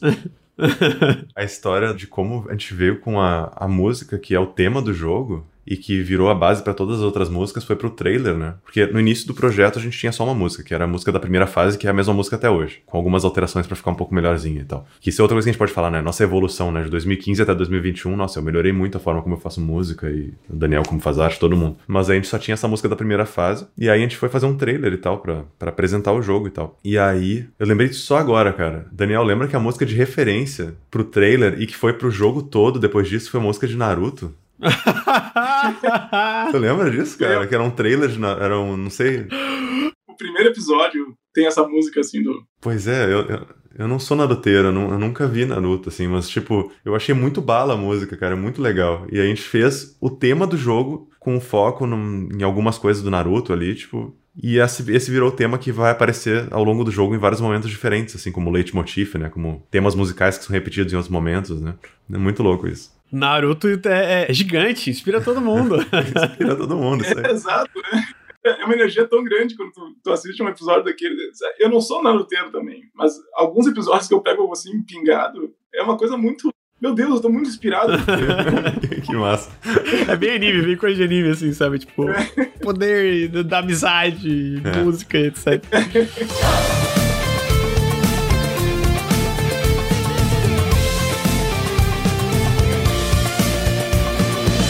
como foi o sentimento sobre a recepção do, do caso, né? Pelo que eu li de reviews, cara, foi numa, no geral uma recepção muito positiva, todo mundo que jogou e tal. E eu queria saber para vocês como foi isso depois, tipo, de cinco anos trabalhando no projeto, como que foi a sensação de, tipo, finalmente lançar o jogo de fato, né? E ter, no geral, essa recepção tão positiva de todo mundo que tá jogando ele. Pelo menos, tudo que eu vi de quem jogou foi merecidamente, foi tipo, cara, esse jogo é muito bom, sabe? Esse jogo sabe usar muito bem as inspirações e, no geral, foi uma galera falando bem. E como foi, sabe, lançar isso, dessa recepção, como que foi, tipo, pós-lançamento, assim? Não sei se vocês têm uma, um, comentários e como foi a experiência a maioria dos posts sou eu que faço ali e respondo o pessoal no Twitter, no Instagram. Acabo conversando com todo mundo que, que pede keys ali, né? Cara, foi, foi ótimo, né? Até antes do lançamento, o, a Nintendo Live que entrou em contato com a gente para fazer um, uma exclusiva, eles queriam uma exclusividade na, no primeiro, no embargo, assim, né? Uhum. E aí eles entraram em contato com a gente, e aí a gente acabou comentando com a Publisher e a gente fez toda uma exclusividade com eles ali. A Nintendo Live dando 9 de 10 pra gente, aí eu acho que puxou muito os reviews pra cima, assim, né? E aí foi muito legal, teve um, vários game designers, assim, que, que são né, conhecidos na internet de, de secar os jogos e falando muito bem do, do da case, assim. É, é, engraçado que nem o Paulo tinha falado, cada, cada pessoa vê uma referência diferente, assim, né? Tipo, ah, esse jogo me lembra, né, quando eu tinha 10 anos jogava Super Mario, né? Ou quando eu tinha 6 anos jogava o, o, Nintendinho, tem muita gente que vê coisas do Mega Man, assim, também, né? Realmente o jogo, o Mega Man é totalmente diferente, né? Mas tem alguma coisa que puxa a lembrança, né? Aquela memória afetiva, assim. O jogo é de, de reação, gente, o gameplay é sobre reagir ao, ao desafio que está na tua frente, né? E depois que tu reagir ao desafio que está na tua frente, vai ter um outro desafio, exatamente, né? Quando passou um desafio, vai vir o outro já. Então o jogo é, é, muito intenso, assim. Então as pessoas acabam gostando muito porque não é um jogo de exploração, não é um jogo que tu vai passear pelo cenário, tu vai realmente ser desafiado a aprender com teus erros, assim, né? Porque realmente não tem como passar de fase sem perder muito, né? E os jogos antigos eram isso, né? A base do gameplay, assim, base de game design, vai ter o desafio, sem passar o desafio, vai pro próximo desafio, e o level tem um conjunto de mecânicas que tu vai ter que aprender, e no final do level tem o, o último desafio, que é o mais difícil, né? Se tu aprendeu tudo até aqui, no final do level tu vai ter um grande desafio daquelas mecânicas. Né? O, o feedback foi muito legal, muito legal mesmo, assim. A gente não esperava, né? Não. De que o pessoal ia gostar tanto. A, gente tinha um pouco de medo de, tá, mas vocês pegaram referências daqui, daqui, né? Esses cinco aqui dá pra ver exatamente de onde vocês tiraram referências. Muita gente que adorou o jogo e vê referências de outros lugares e acaba, esses cinco referências que a gente pegou viraram 15, 20, né? Tanto de gameplay, quanto de arte, quanto de, de música. E aí foi muito legal, assim. A gente não esperava que ia ser tão legal a recepção. Muitos brasileiros, né? Os brasileiros adoraram que o jogo foi feito no Brasil. Muita gente não sabia, estava na wishlist e só descobriram que era brasileiro depois que a gente lançou o jogo e disse: Ah, é um estúdio brasileiro, tá lançando.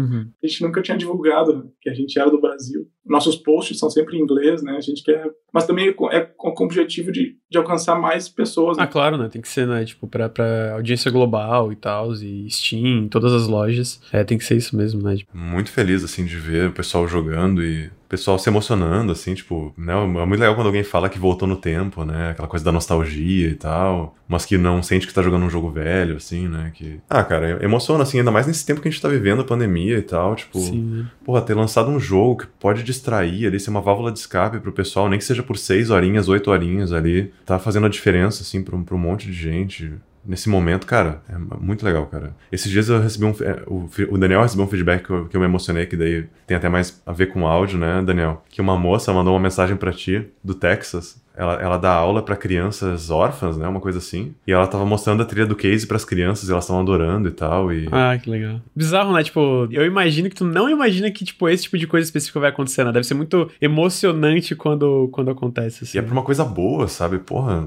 tá ali mostrando para as crianças e tal, numa aula, tipo, divertindo e tal, num momento difícil, pô. É engraçado que a gente lançou agora, né, a soundtrack do, do jogo em todas as em Spotify e todas as plataformas. Quando a gente lança, mesmo saindo só no Twitter e no Instagram, é algum site falando, tem muita gente assim, né, uma professora de música do Texas recebeu a soundtrack do jogo ensinou os, os, os, alunos. Então é uma coisa muito surreal, assim, né? Uhum. A gente aqui do Rio Grande do Sul, né, lançando o jogo mundialmente, alcançando um monte de gente que a gente nem esperava, assim. Que a gente lançou em, em 40 idiomas, né? Ah, esse também foi uma. A, a Publisher foi uma responsável por isso, assim. 40 idiomas, e então tem muita gente, assim, o cara da Índia mandando mensagem pra gente, um cara da. Eu acho que era Arábia Saudita, sabe? Umas, umas coisas assim, muito. A gente lançou o jogo e o cara recebeu, e aí o cara falando, bah, que legal que tem no meu idioma, assim, mandando mensagem. E é uma coisa que a gente nem espera, assim, de, porque o nosso Twitter não é tão grande também, né? Tem 5 mil pessoas, 5.500 pessoas.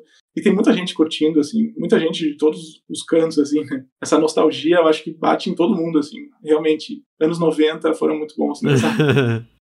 Antigamente era bom. Eu acho que o caso também é certo. É aquele tipo bom de nostalgia no sentido de ser um jogo que tá ali, ele apela pra nostalgia, mas ele não se prende nela, sabe? Tipo, não fica super limitado por ela. Que eu acho que pra mim são os jogos mais interessantes que apelam, né? Não que eu não tenha um ou outro que eu gosto que é, tipo, puramente nostálgico, assim, mas é aquele que sabe, tipo, é, é isso, né? Modernizar a nostalgia de certa forma, digamos assim. Então eu acho que faz sentido toda essa recepção, né? Calorosa, assim, da galera falando, mandando mensagem e tal. Essa história que tu comentou especificamente da mulher do Texas. Eu imagino que é o, é, é o feedback que talvez, não sei, aquele negócio, pô, valeu a pena, né, fazer essas paradas, trabalhar nisso aqui, tal, tal, tal. Porque eu, eu imagino que fazer um jogo desse escopo, desse, de, de, com o tempo de desenvolvimento, cara, é uma parada muito difícil, né? Deve dar momentos do desenvolvimento que é, pô, será que isso aqui vai sair, né? Tipo, aquele, aquele medo, aquela, tipo, ah, será que a galera vai gostar? Se quer, vai gostar, e papá. Eu imagino que tem momentos, assim, do desenvolvimento que deve ser assim, né? Porque fazer jogo é muito difícil. Eu imagino que essa recepção toda é muito, sei lá, validar um pouco o esforço todo que é, é botado no projeto, né? Teve alguns, alguns dias, assim, que chegava sexta-feira, o cara tá esgotado,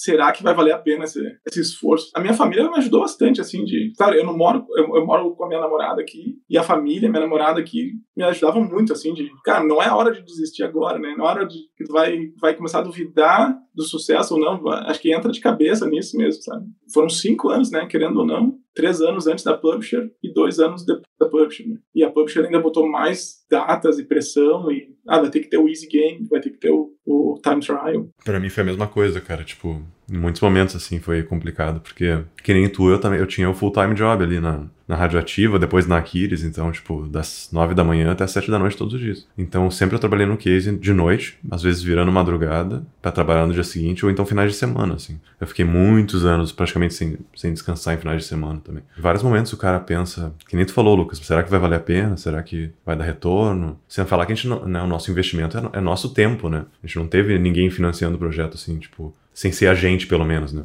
Será que vai valer a pena no final das contas? Será que. Ah, será que, será que não tá na hora de sair e tal? E as pessoas, né? Que nem o Daniel falou também, a minha esposa, né? Tipo, tem que, tem que dar atenção, né? Tipo, tem que. Né? A família também, né? Tipo, não pode perder todo mundo, assim, da, quando convívio familiar e tal. Situações complicadas, né? Ao longo do, do, do desenvolvimento. Mas valeu a pena, cara. Agora, agora a gente pode dizer que valeu a pena, mas durante teve vários momentos mais complicados. O ideal é não acontecer isso, né? Tipo, não ter que passar por esse processo. Que eu imagino que se vocês não tivessem ter que lidar isso com os dois, dois trabalhos e etc., esse jogo já é excelente, teria. Talvez a palavra não seja saído ainda melhor, mas no sentido tido. O ideal era não ter tido todo esse desgaste, né? Mas eu fico feliz que, pelo menos já que aconteceu de ter, a recepção tá sendo tão positiva, né? Eu, eu não sei a parte comercial, eu não sei nem se vocês querem entrar em detalhes sobre isso, não, não vou ficar, tipo, me adentrando. Mas eu sei que pelo menos a parte crítica, a parte da impressão das, das pessoas, tá sendo muito positiva, né? Eu acho que pelo menos é, isso é, um, é uma coisa boa, porque eu sei. Cara, com certeza o jogo merece. Reitero aqui, parabenizar o, todo o processo do jogo, porque eu, de verdade é um dos meus preferidos até agora do ano.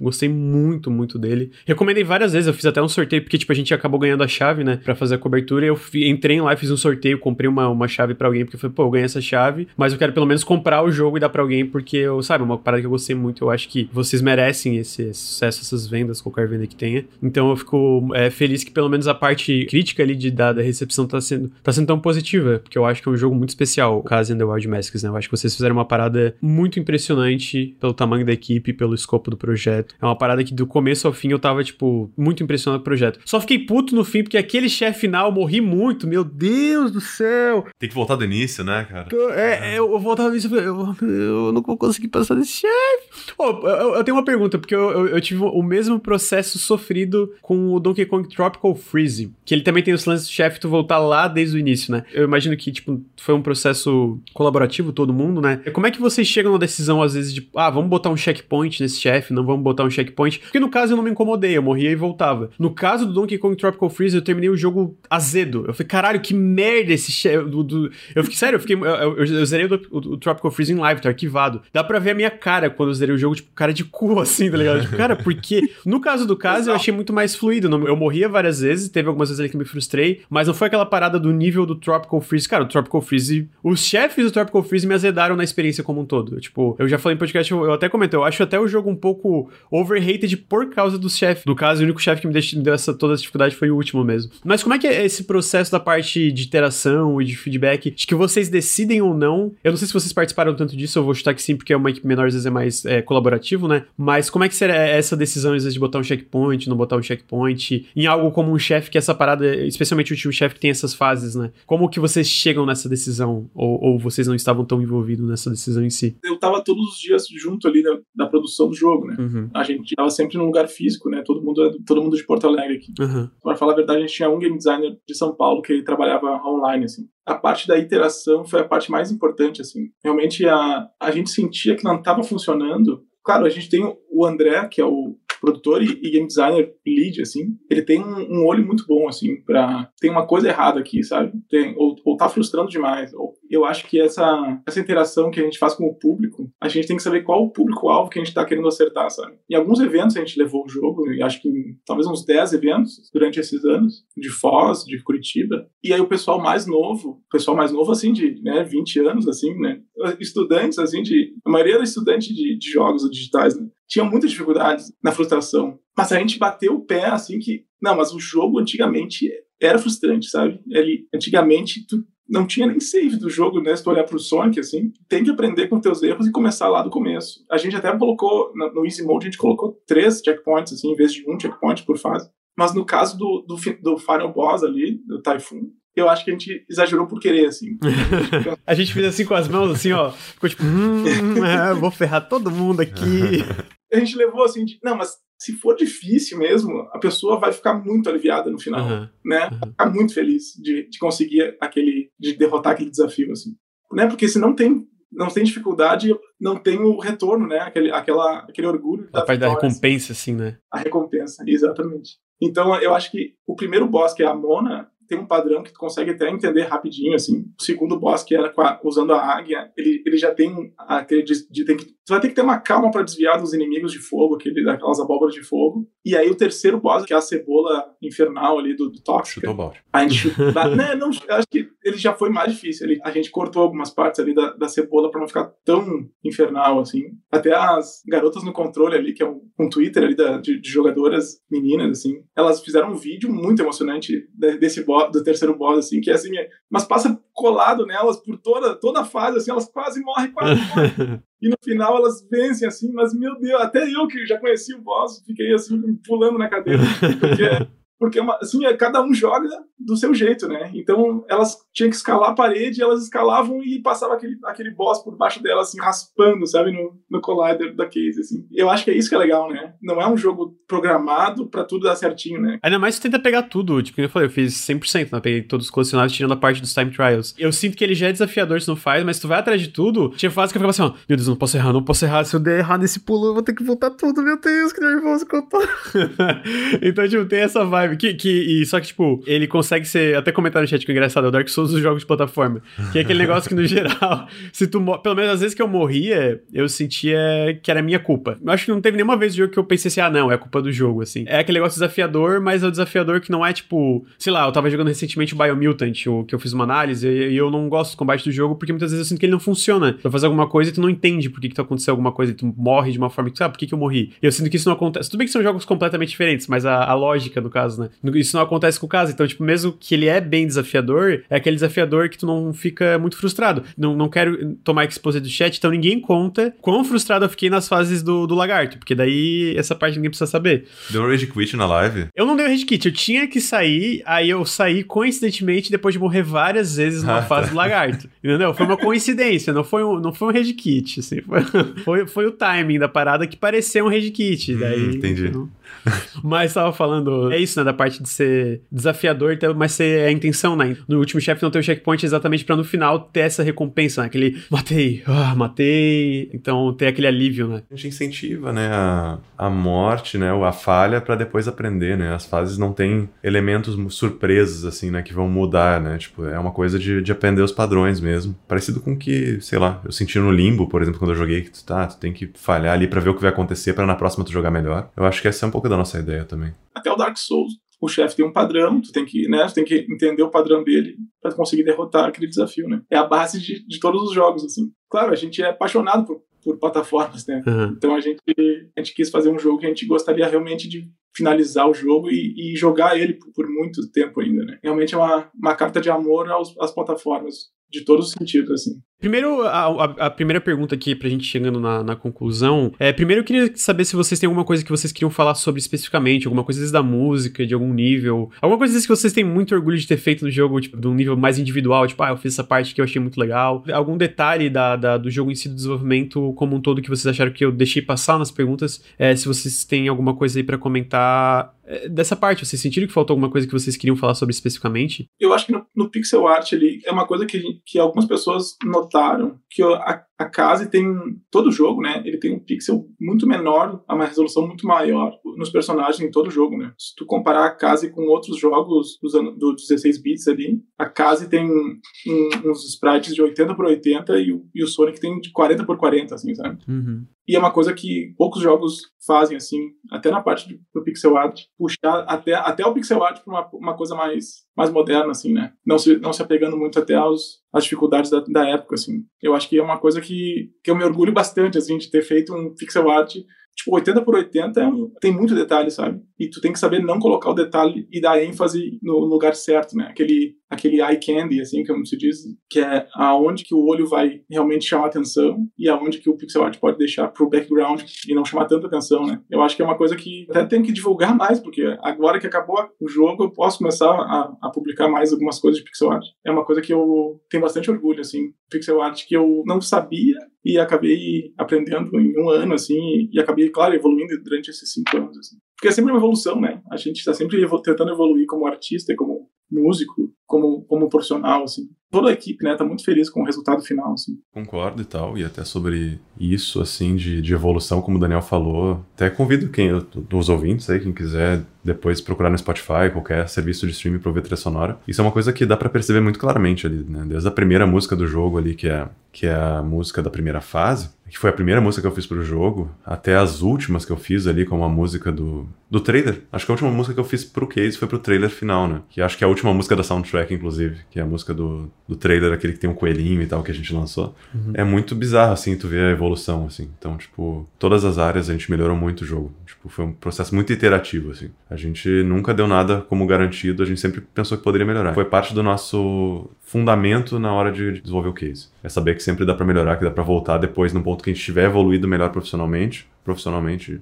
e tecnicamente e, e, retrabalhar algumas coisas. Uma coisa só que a gente não chegou a comentar, quer dizer, o Daniel falou várias vezes sobre isso, mas eu só queria reforçar também, é como o nosso desenvolvimento de jogos no Brasil é uma coisa é como o pessoal é unido, né? Como a gente tem ajuda, como, né, como o pessoal abraça os projetos, né? A gente, o jogo ele é o que é assim porque a gente pegou muito feedback de muita gente foda e muita gente mais experiente que a gente também. Então o jogo mudou muito por apresentar em feiras, por mostrar para outras empresas, de pegar feedback, de melhorar. Tem muita comunidade, né? Tem muitas associações de desenvolvedores de jogos também. Sei lá, acho, eu só queria ressaltar como, como é legal a nossa comunidade de desenvolvedores de jogos no Brasil, assim. Fizeram uma pergunta no chat, eu vou trazer algumas perguntas aqui. Tem um comentário aqui do Taubaté também que eu achei legal, que é parabenizar, eu também gostei muito de um detalhe bem foda, que é na seleção das ilhas até isso muda. Por exemplo, a música tema da Ilha da Neve parece ser meio natalina, e na! Ilha dos Pântanos pare...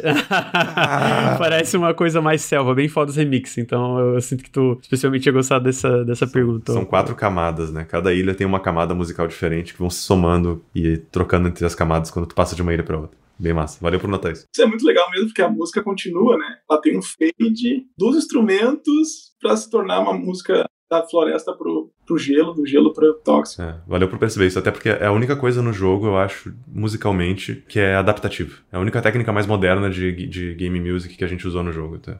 É, eu sei que é meio cedo, vocês terminaram o projeto em março, então se vocês não tiverem nada a comentar sobre isso. O Taubaté também perguntou se já existem planos para uma continuação, ou um novo projeto, ou DLC, ou conteúdos extras. Vocês têm alguma coisa planejada? Não tem nada em mente, não tem nada a comentar? Estão só descansando agora que finalmente terminaram o projeto? Hoje realmente fez dois meses, né, que a gente lançou. Sim. Exatamente. Então a gente ainda a gente tem ideias para o futuro, mas por enquanto não. A gente tá umas férias assim para uhum, todo tá mundo. Certo, né? uhum. Claro, eu fiquei nas redes sociais ali. Se quiserem conversar comigo, eu sou eu, eu praticamente todas as vezes sou eu a, a casa. Ali. A gente deixou em aberto aquela parte. Eu vou dar um spoiler. Se, se ninguém jogou ainda, não ouça.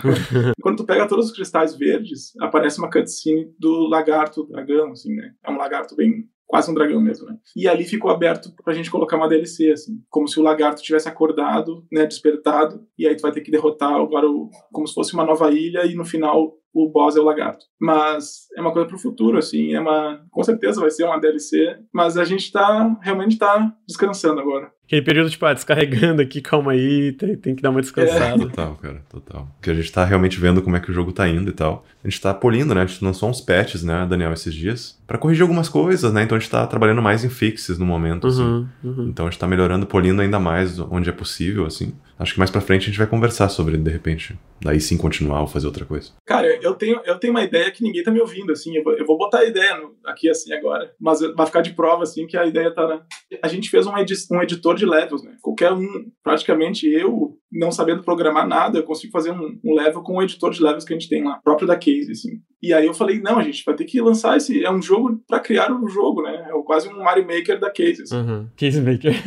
Tem mais duas perguntas. A primeira pergunta é: a divulgação do jogo, o marketing, com mais por conta da publisher ou vocês tinham algum, alguém dedicado no time para isso? E deu resultados? Eu acho que a publisher fez um, um ótimo trabalho antes do lançamento, sabe? Uhum. Ela organizou toda a parte de quem é que vai receber aqui, uh, antes de, de, lançar, quem, é que vai, quem gostaria de receber uh, o jogo, acho que duas semanas antes do lançamento. Aí eles foram atrás de, de youtuber grande, jornalista grande. Logo após o ao, ao lançamento, aí tinha, claro, tinha alguma coisa patrocinada, assim, deles, mas eu acho que foi muito mais a gente, depois entrando em contato com, com o pessoal, ainda mais brasileiro, assim, acho que eles entraram com, em contato com um brasileiro só, assim, e o resto da gente fazendo uma mão de obra, assim, uhum. conjunto, para fazer o marketing continuar bombando, né, depois do lançamento, porque o lançamento é, é o melhor momento, assim, né, é, dá um pico de visualizações e, e vendas, e depois vai baixando, baixando, e a gente tem que ir trabalhando agora para manter esse, esse gráfico né, de vendas diariamente, assim. Uhum. Mas tá indo muito legal, assim. Eu acho que o marketing inicial foi muito bem feito pela publisher. A outra pergunta, que é do KNJ, repetido várias vezes KNJ, o nick. Pessoal, eu cheguei agora e não sei se já falaram sobre isso, mas queria perguntar sobre incentivo público para o desenvolvimento de jogos no Brasil. Existem editais específicos? Vocês inscreveram um jogo em muitos? Falem um pouco sobre isso, por favor. Não sei se foi o caso de vocês de escrever o jogo em edital ou se foi mais, foi mais financiamento próprio, né, e que depois... Vocês têm algum comentário, recomendações sobre a parte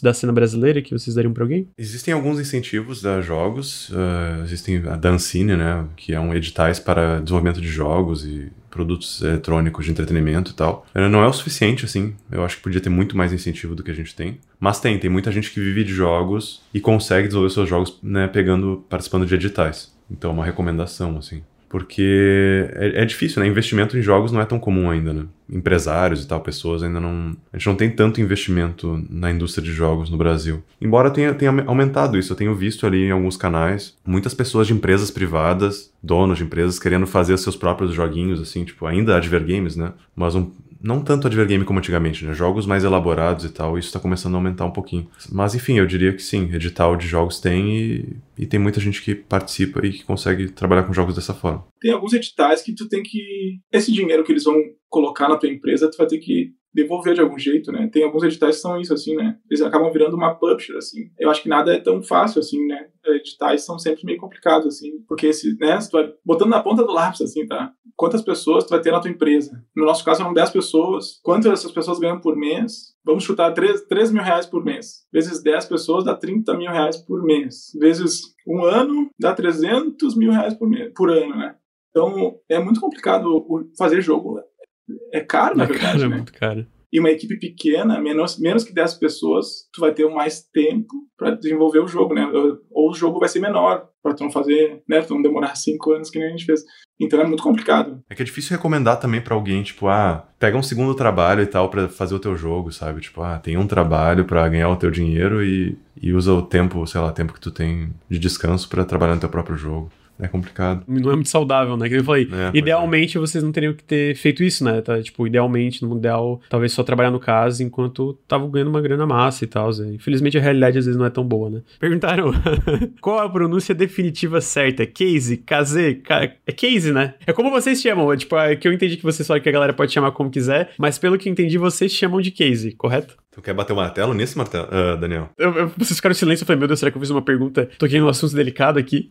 É que a gente não, não, nunca, acho que, decidiu exatamente. Mas é o que eu te falei lá no início, né? Tipo, antes da gente entrar no ar até. Tipo, a gente sempre chamou internamente de case. E aí a gente sabe que a pronúncia correta da palavra do japonês, que significa vento, né? Se eu não me engano, é kaze. Então a ideia era que fosse kaze, mas pra gente não é natural. Acho que pra brasileiro não é tão, tão natural falar kaze. A gente percebeu mais pessoas falando ou kaze ou case do que kaze. Então a gente não quer dizer como as pessoas vão falar o nome do negócio. Quer dizer, eu não gostaria de dizer como as pessoas vão falar o nome do, do, do jogo, né? A gente tá, anda divulgando bastante que é o vento em japonês, né? Que realmente é kaze, né? Eu não gosto de dizer também, né, o certo, mas é vento em japonês, né? Foi essa, foi essa ideia que ela tem orelhas grandes, ela consegue voar, planar com as orelhas, né? O Daniel e o, o, Paulo não querem assumir a responsabilidade de dizer um nome para chamar. Então eu vou falar para vocês, chat, chame do que quiser. Kazé, Kazé, é, Case. Tá, tá tudo liberado, basicamente. Vamos dizer assim, o certo é Kazé, mas podem dizer como ficar mais fácil para vocês. A resposta oficial, só aqui no Nautilus Link.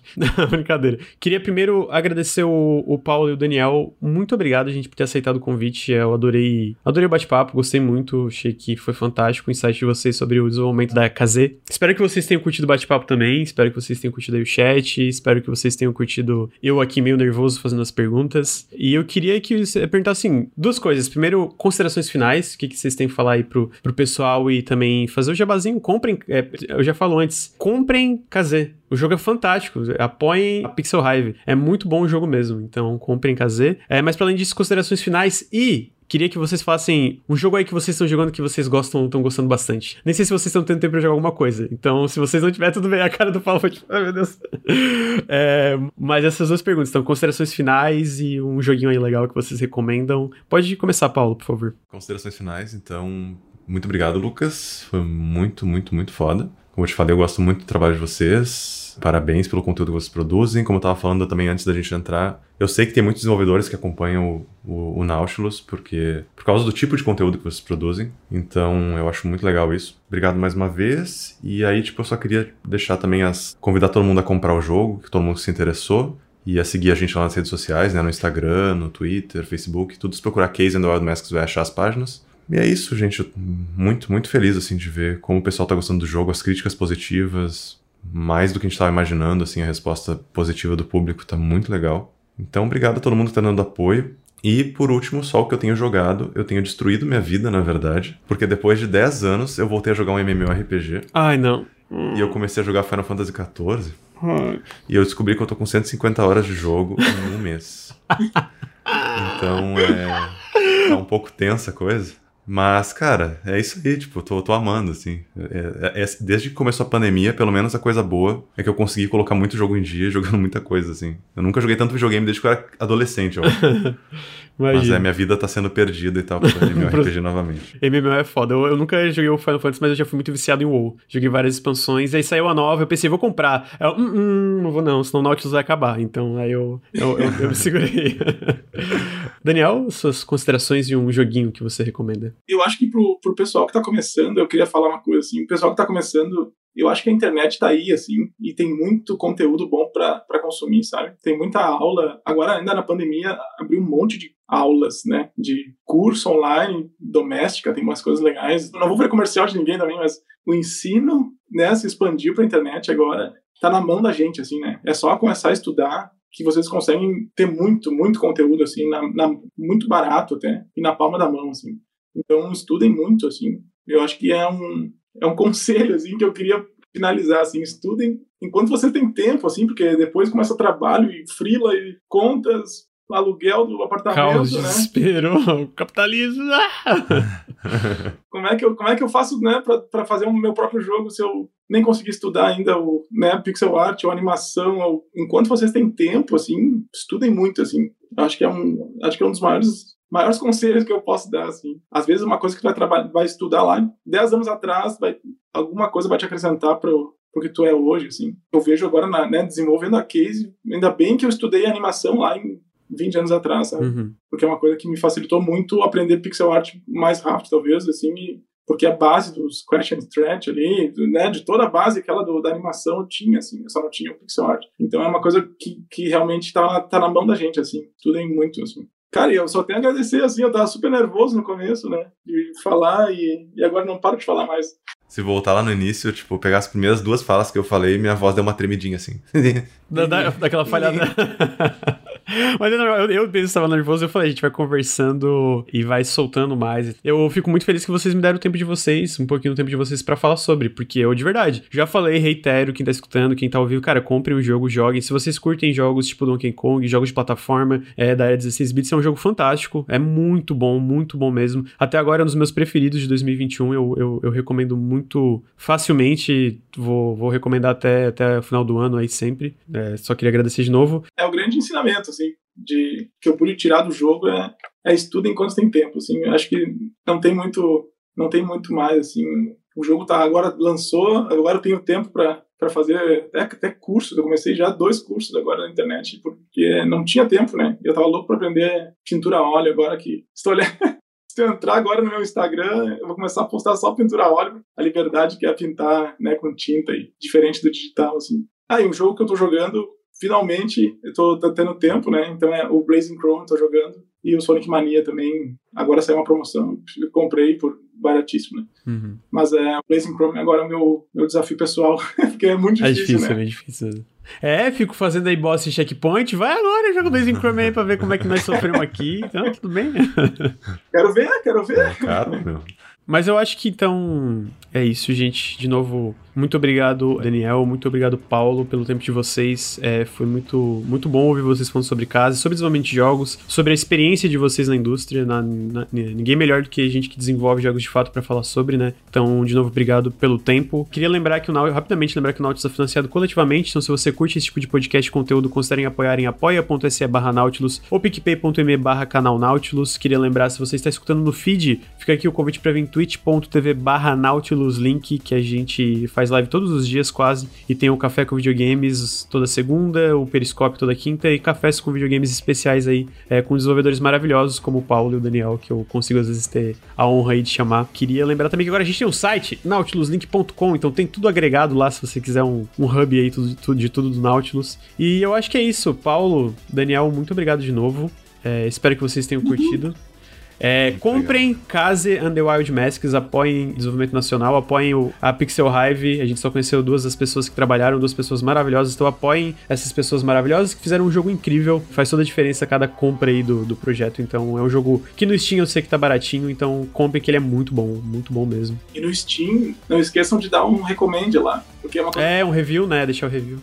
Tem, tipo, a gente tem muitos downloads lá e, e tem 300 só recomenda, assim. Então dê seu feedback lá, é muito importante. Depois a gente, quando chegar em overwhelming ali, positivo, a gente tem mais destaque no, na Steam, sabe? Então tem muita gente que gosta do jogo e, e nunca deu o joinha lá. Então não esqueçam. É, faz muita diferença no algoritmo do Steam. Tanto se vocês não pretendem comprar agora, dá um wishlist também. Vão lá e dão um wishlist que faz diferença pro Steam recomendar o jogo para outras pessoas que talvez não conheçam o projeto. Então, se não forem comprar, ideal comprem, deixem o seu review se comprarem e gostarem. Mas se não forem fazer nenhuma dessas duas coisas por agora e tiverem interesse, pelo menos deixem seu wishlist, que esse tipo de coisa faz diferença no algoritmo dessas plataformas. E a gente sabe como é difícil vender videogame pela quantidade de videogame que sai todo dia, né? Então, colaborem aí. É isso, eu acho. Paulo, Daniel, de novo, obrigado. Valeu, gente. Eu vou encerrar aqui então. Até o próximo Café com Videogames. Tenham um bom dia. Tchau, tchau. Valeu!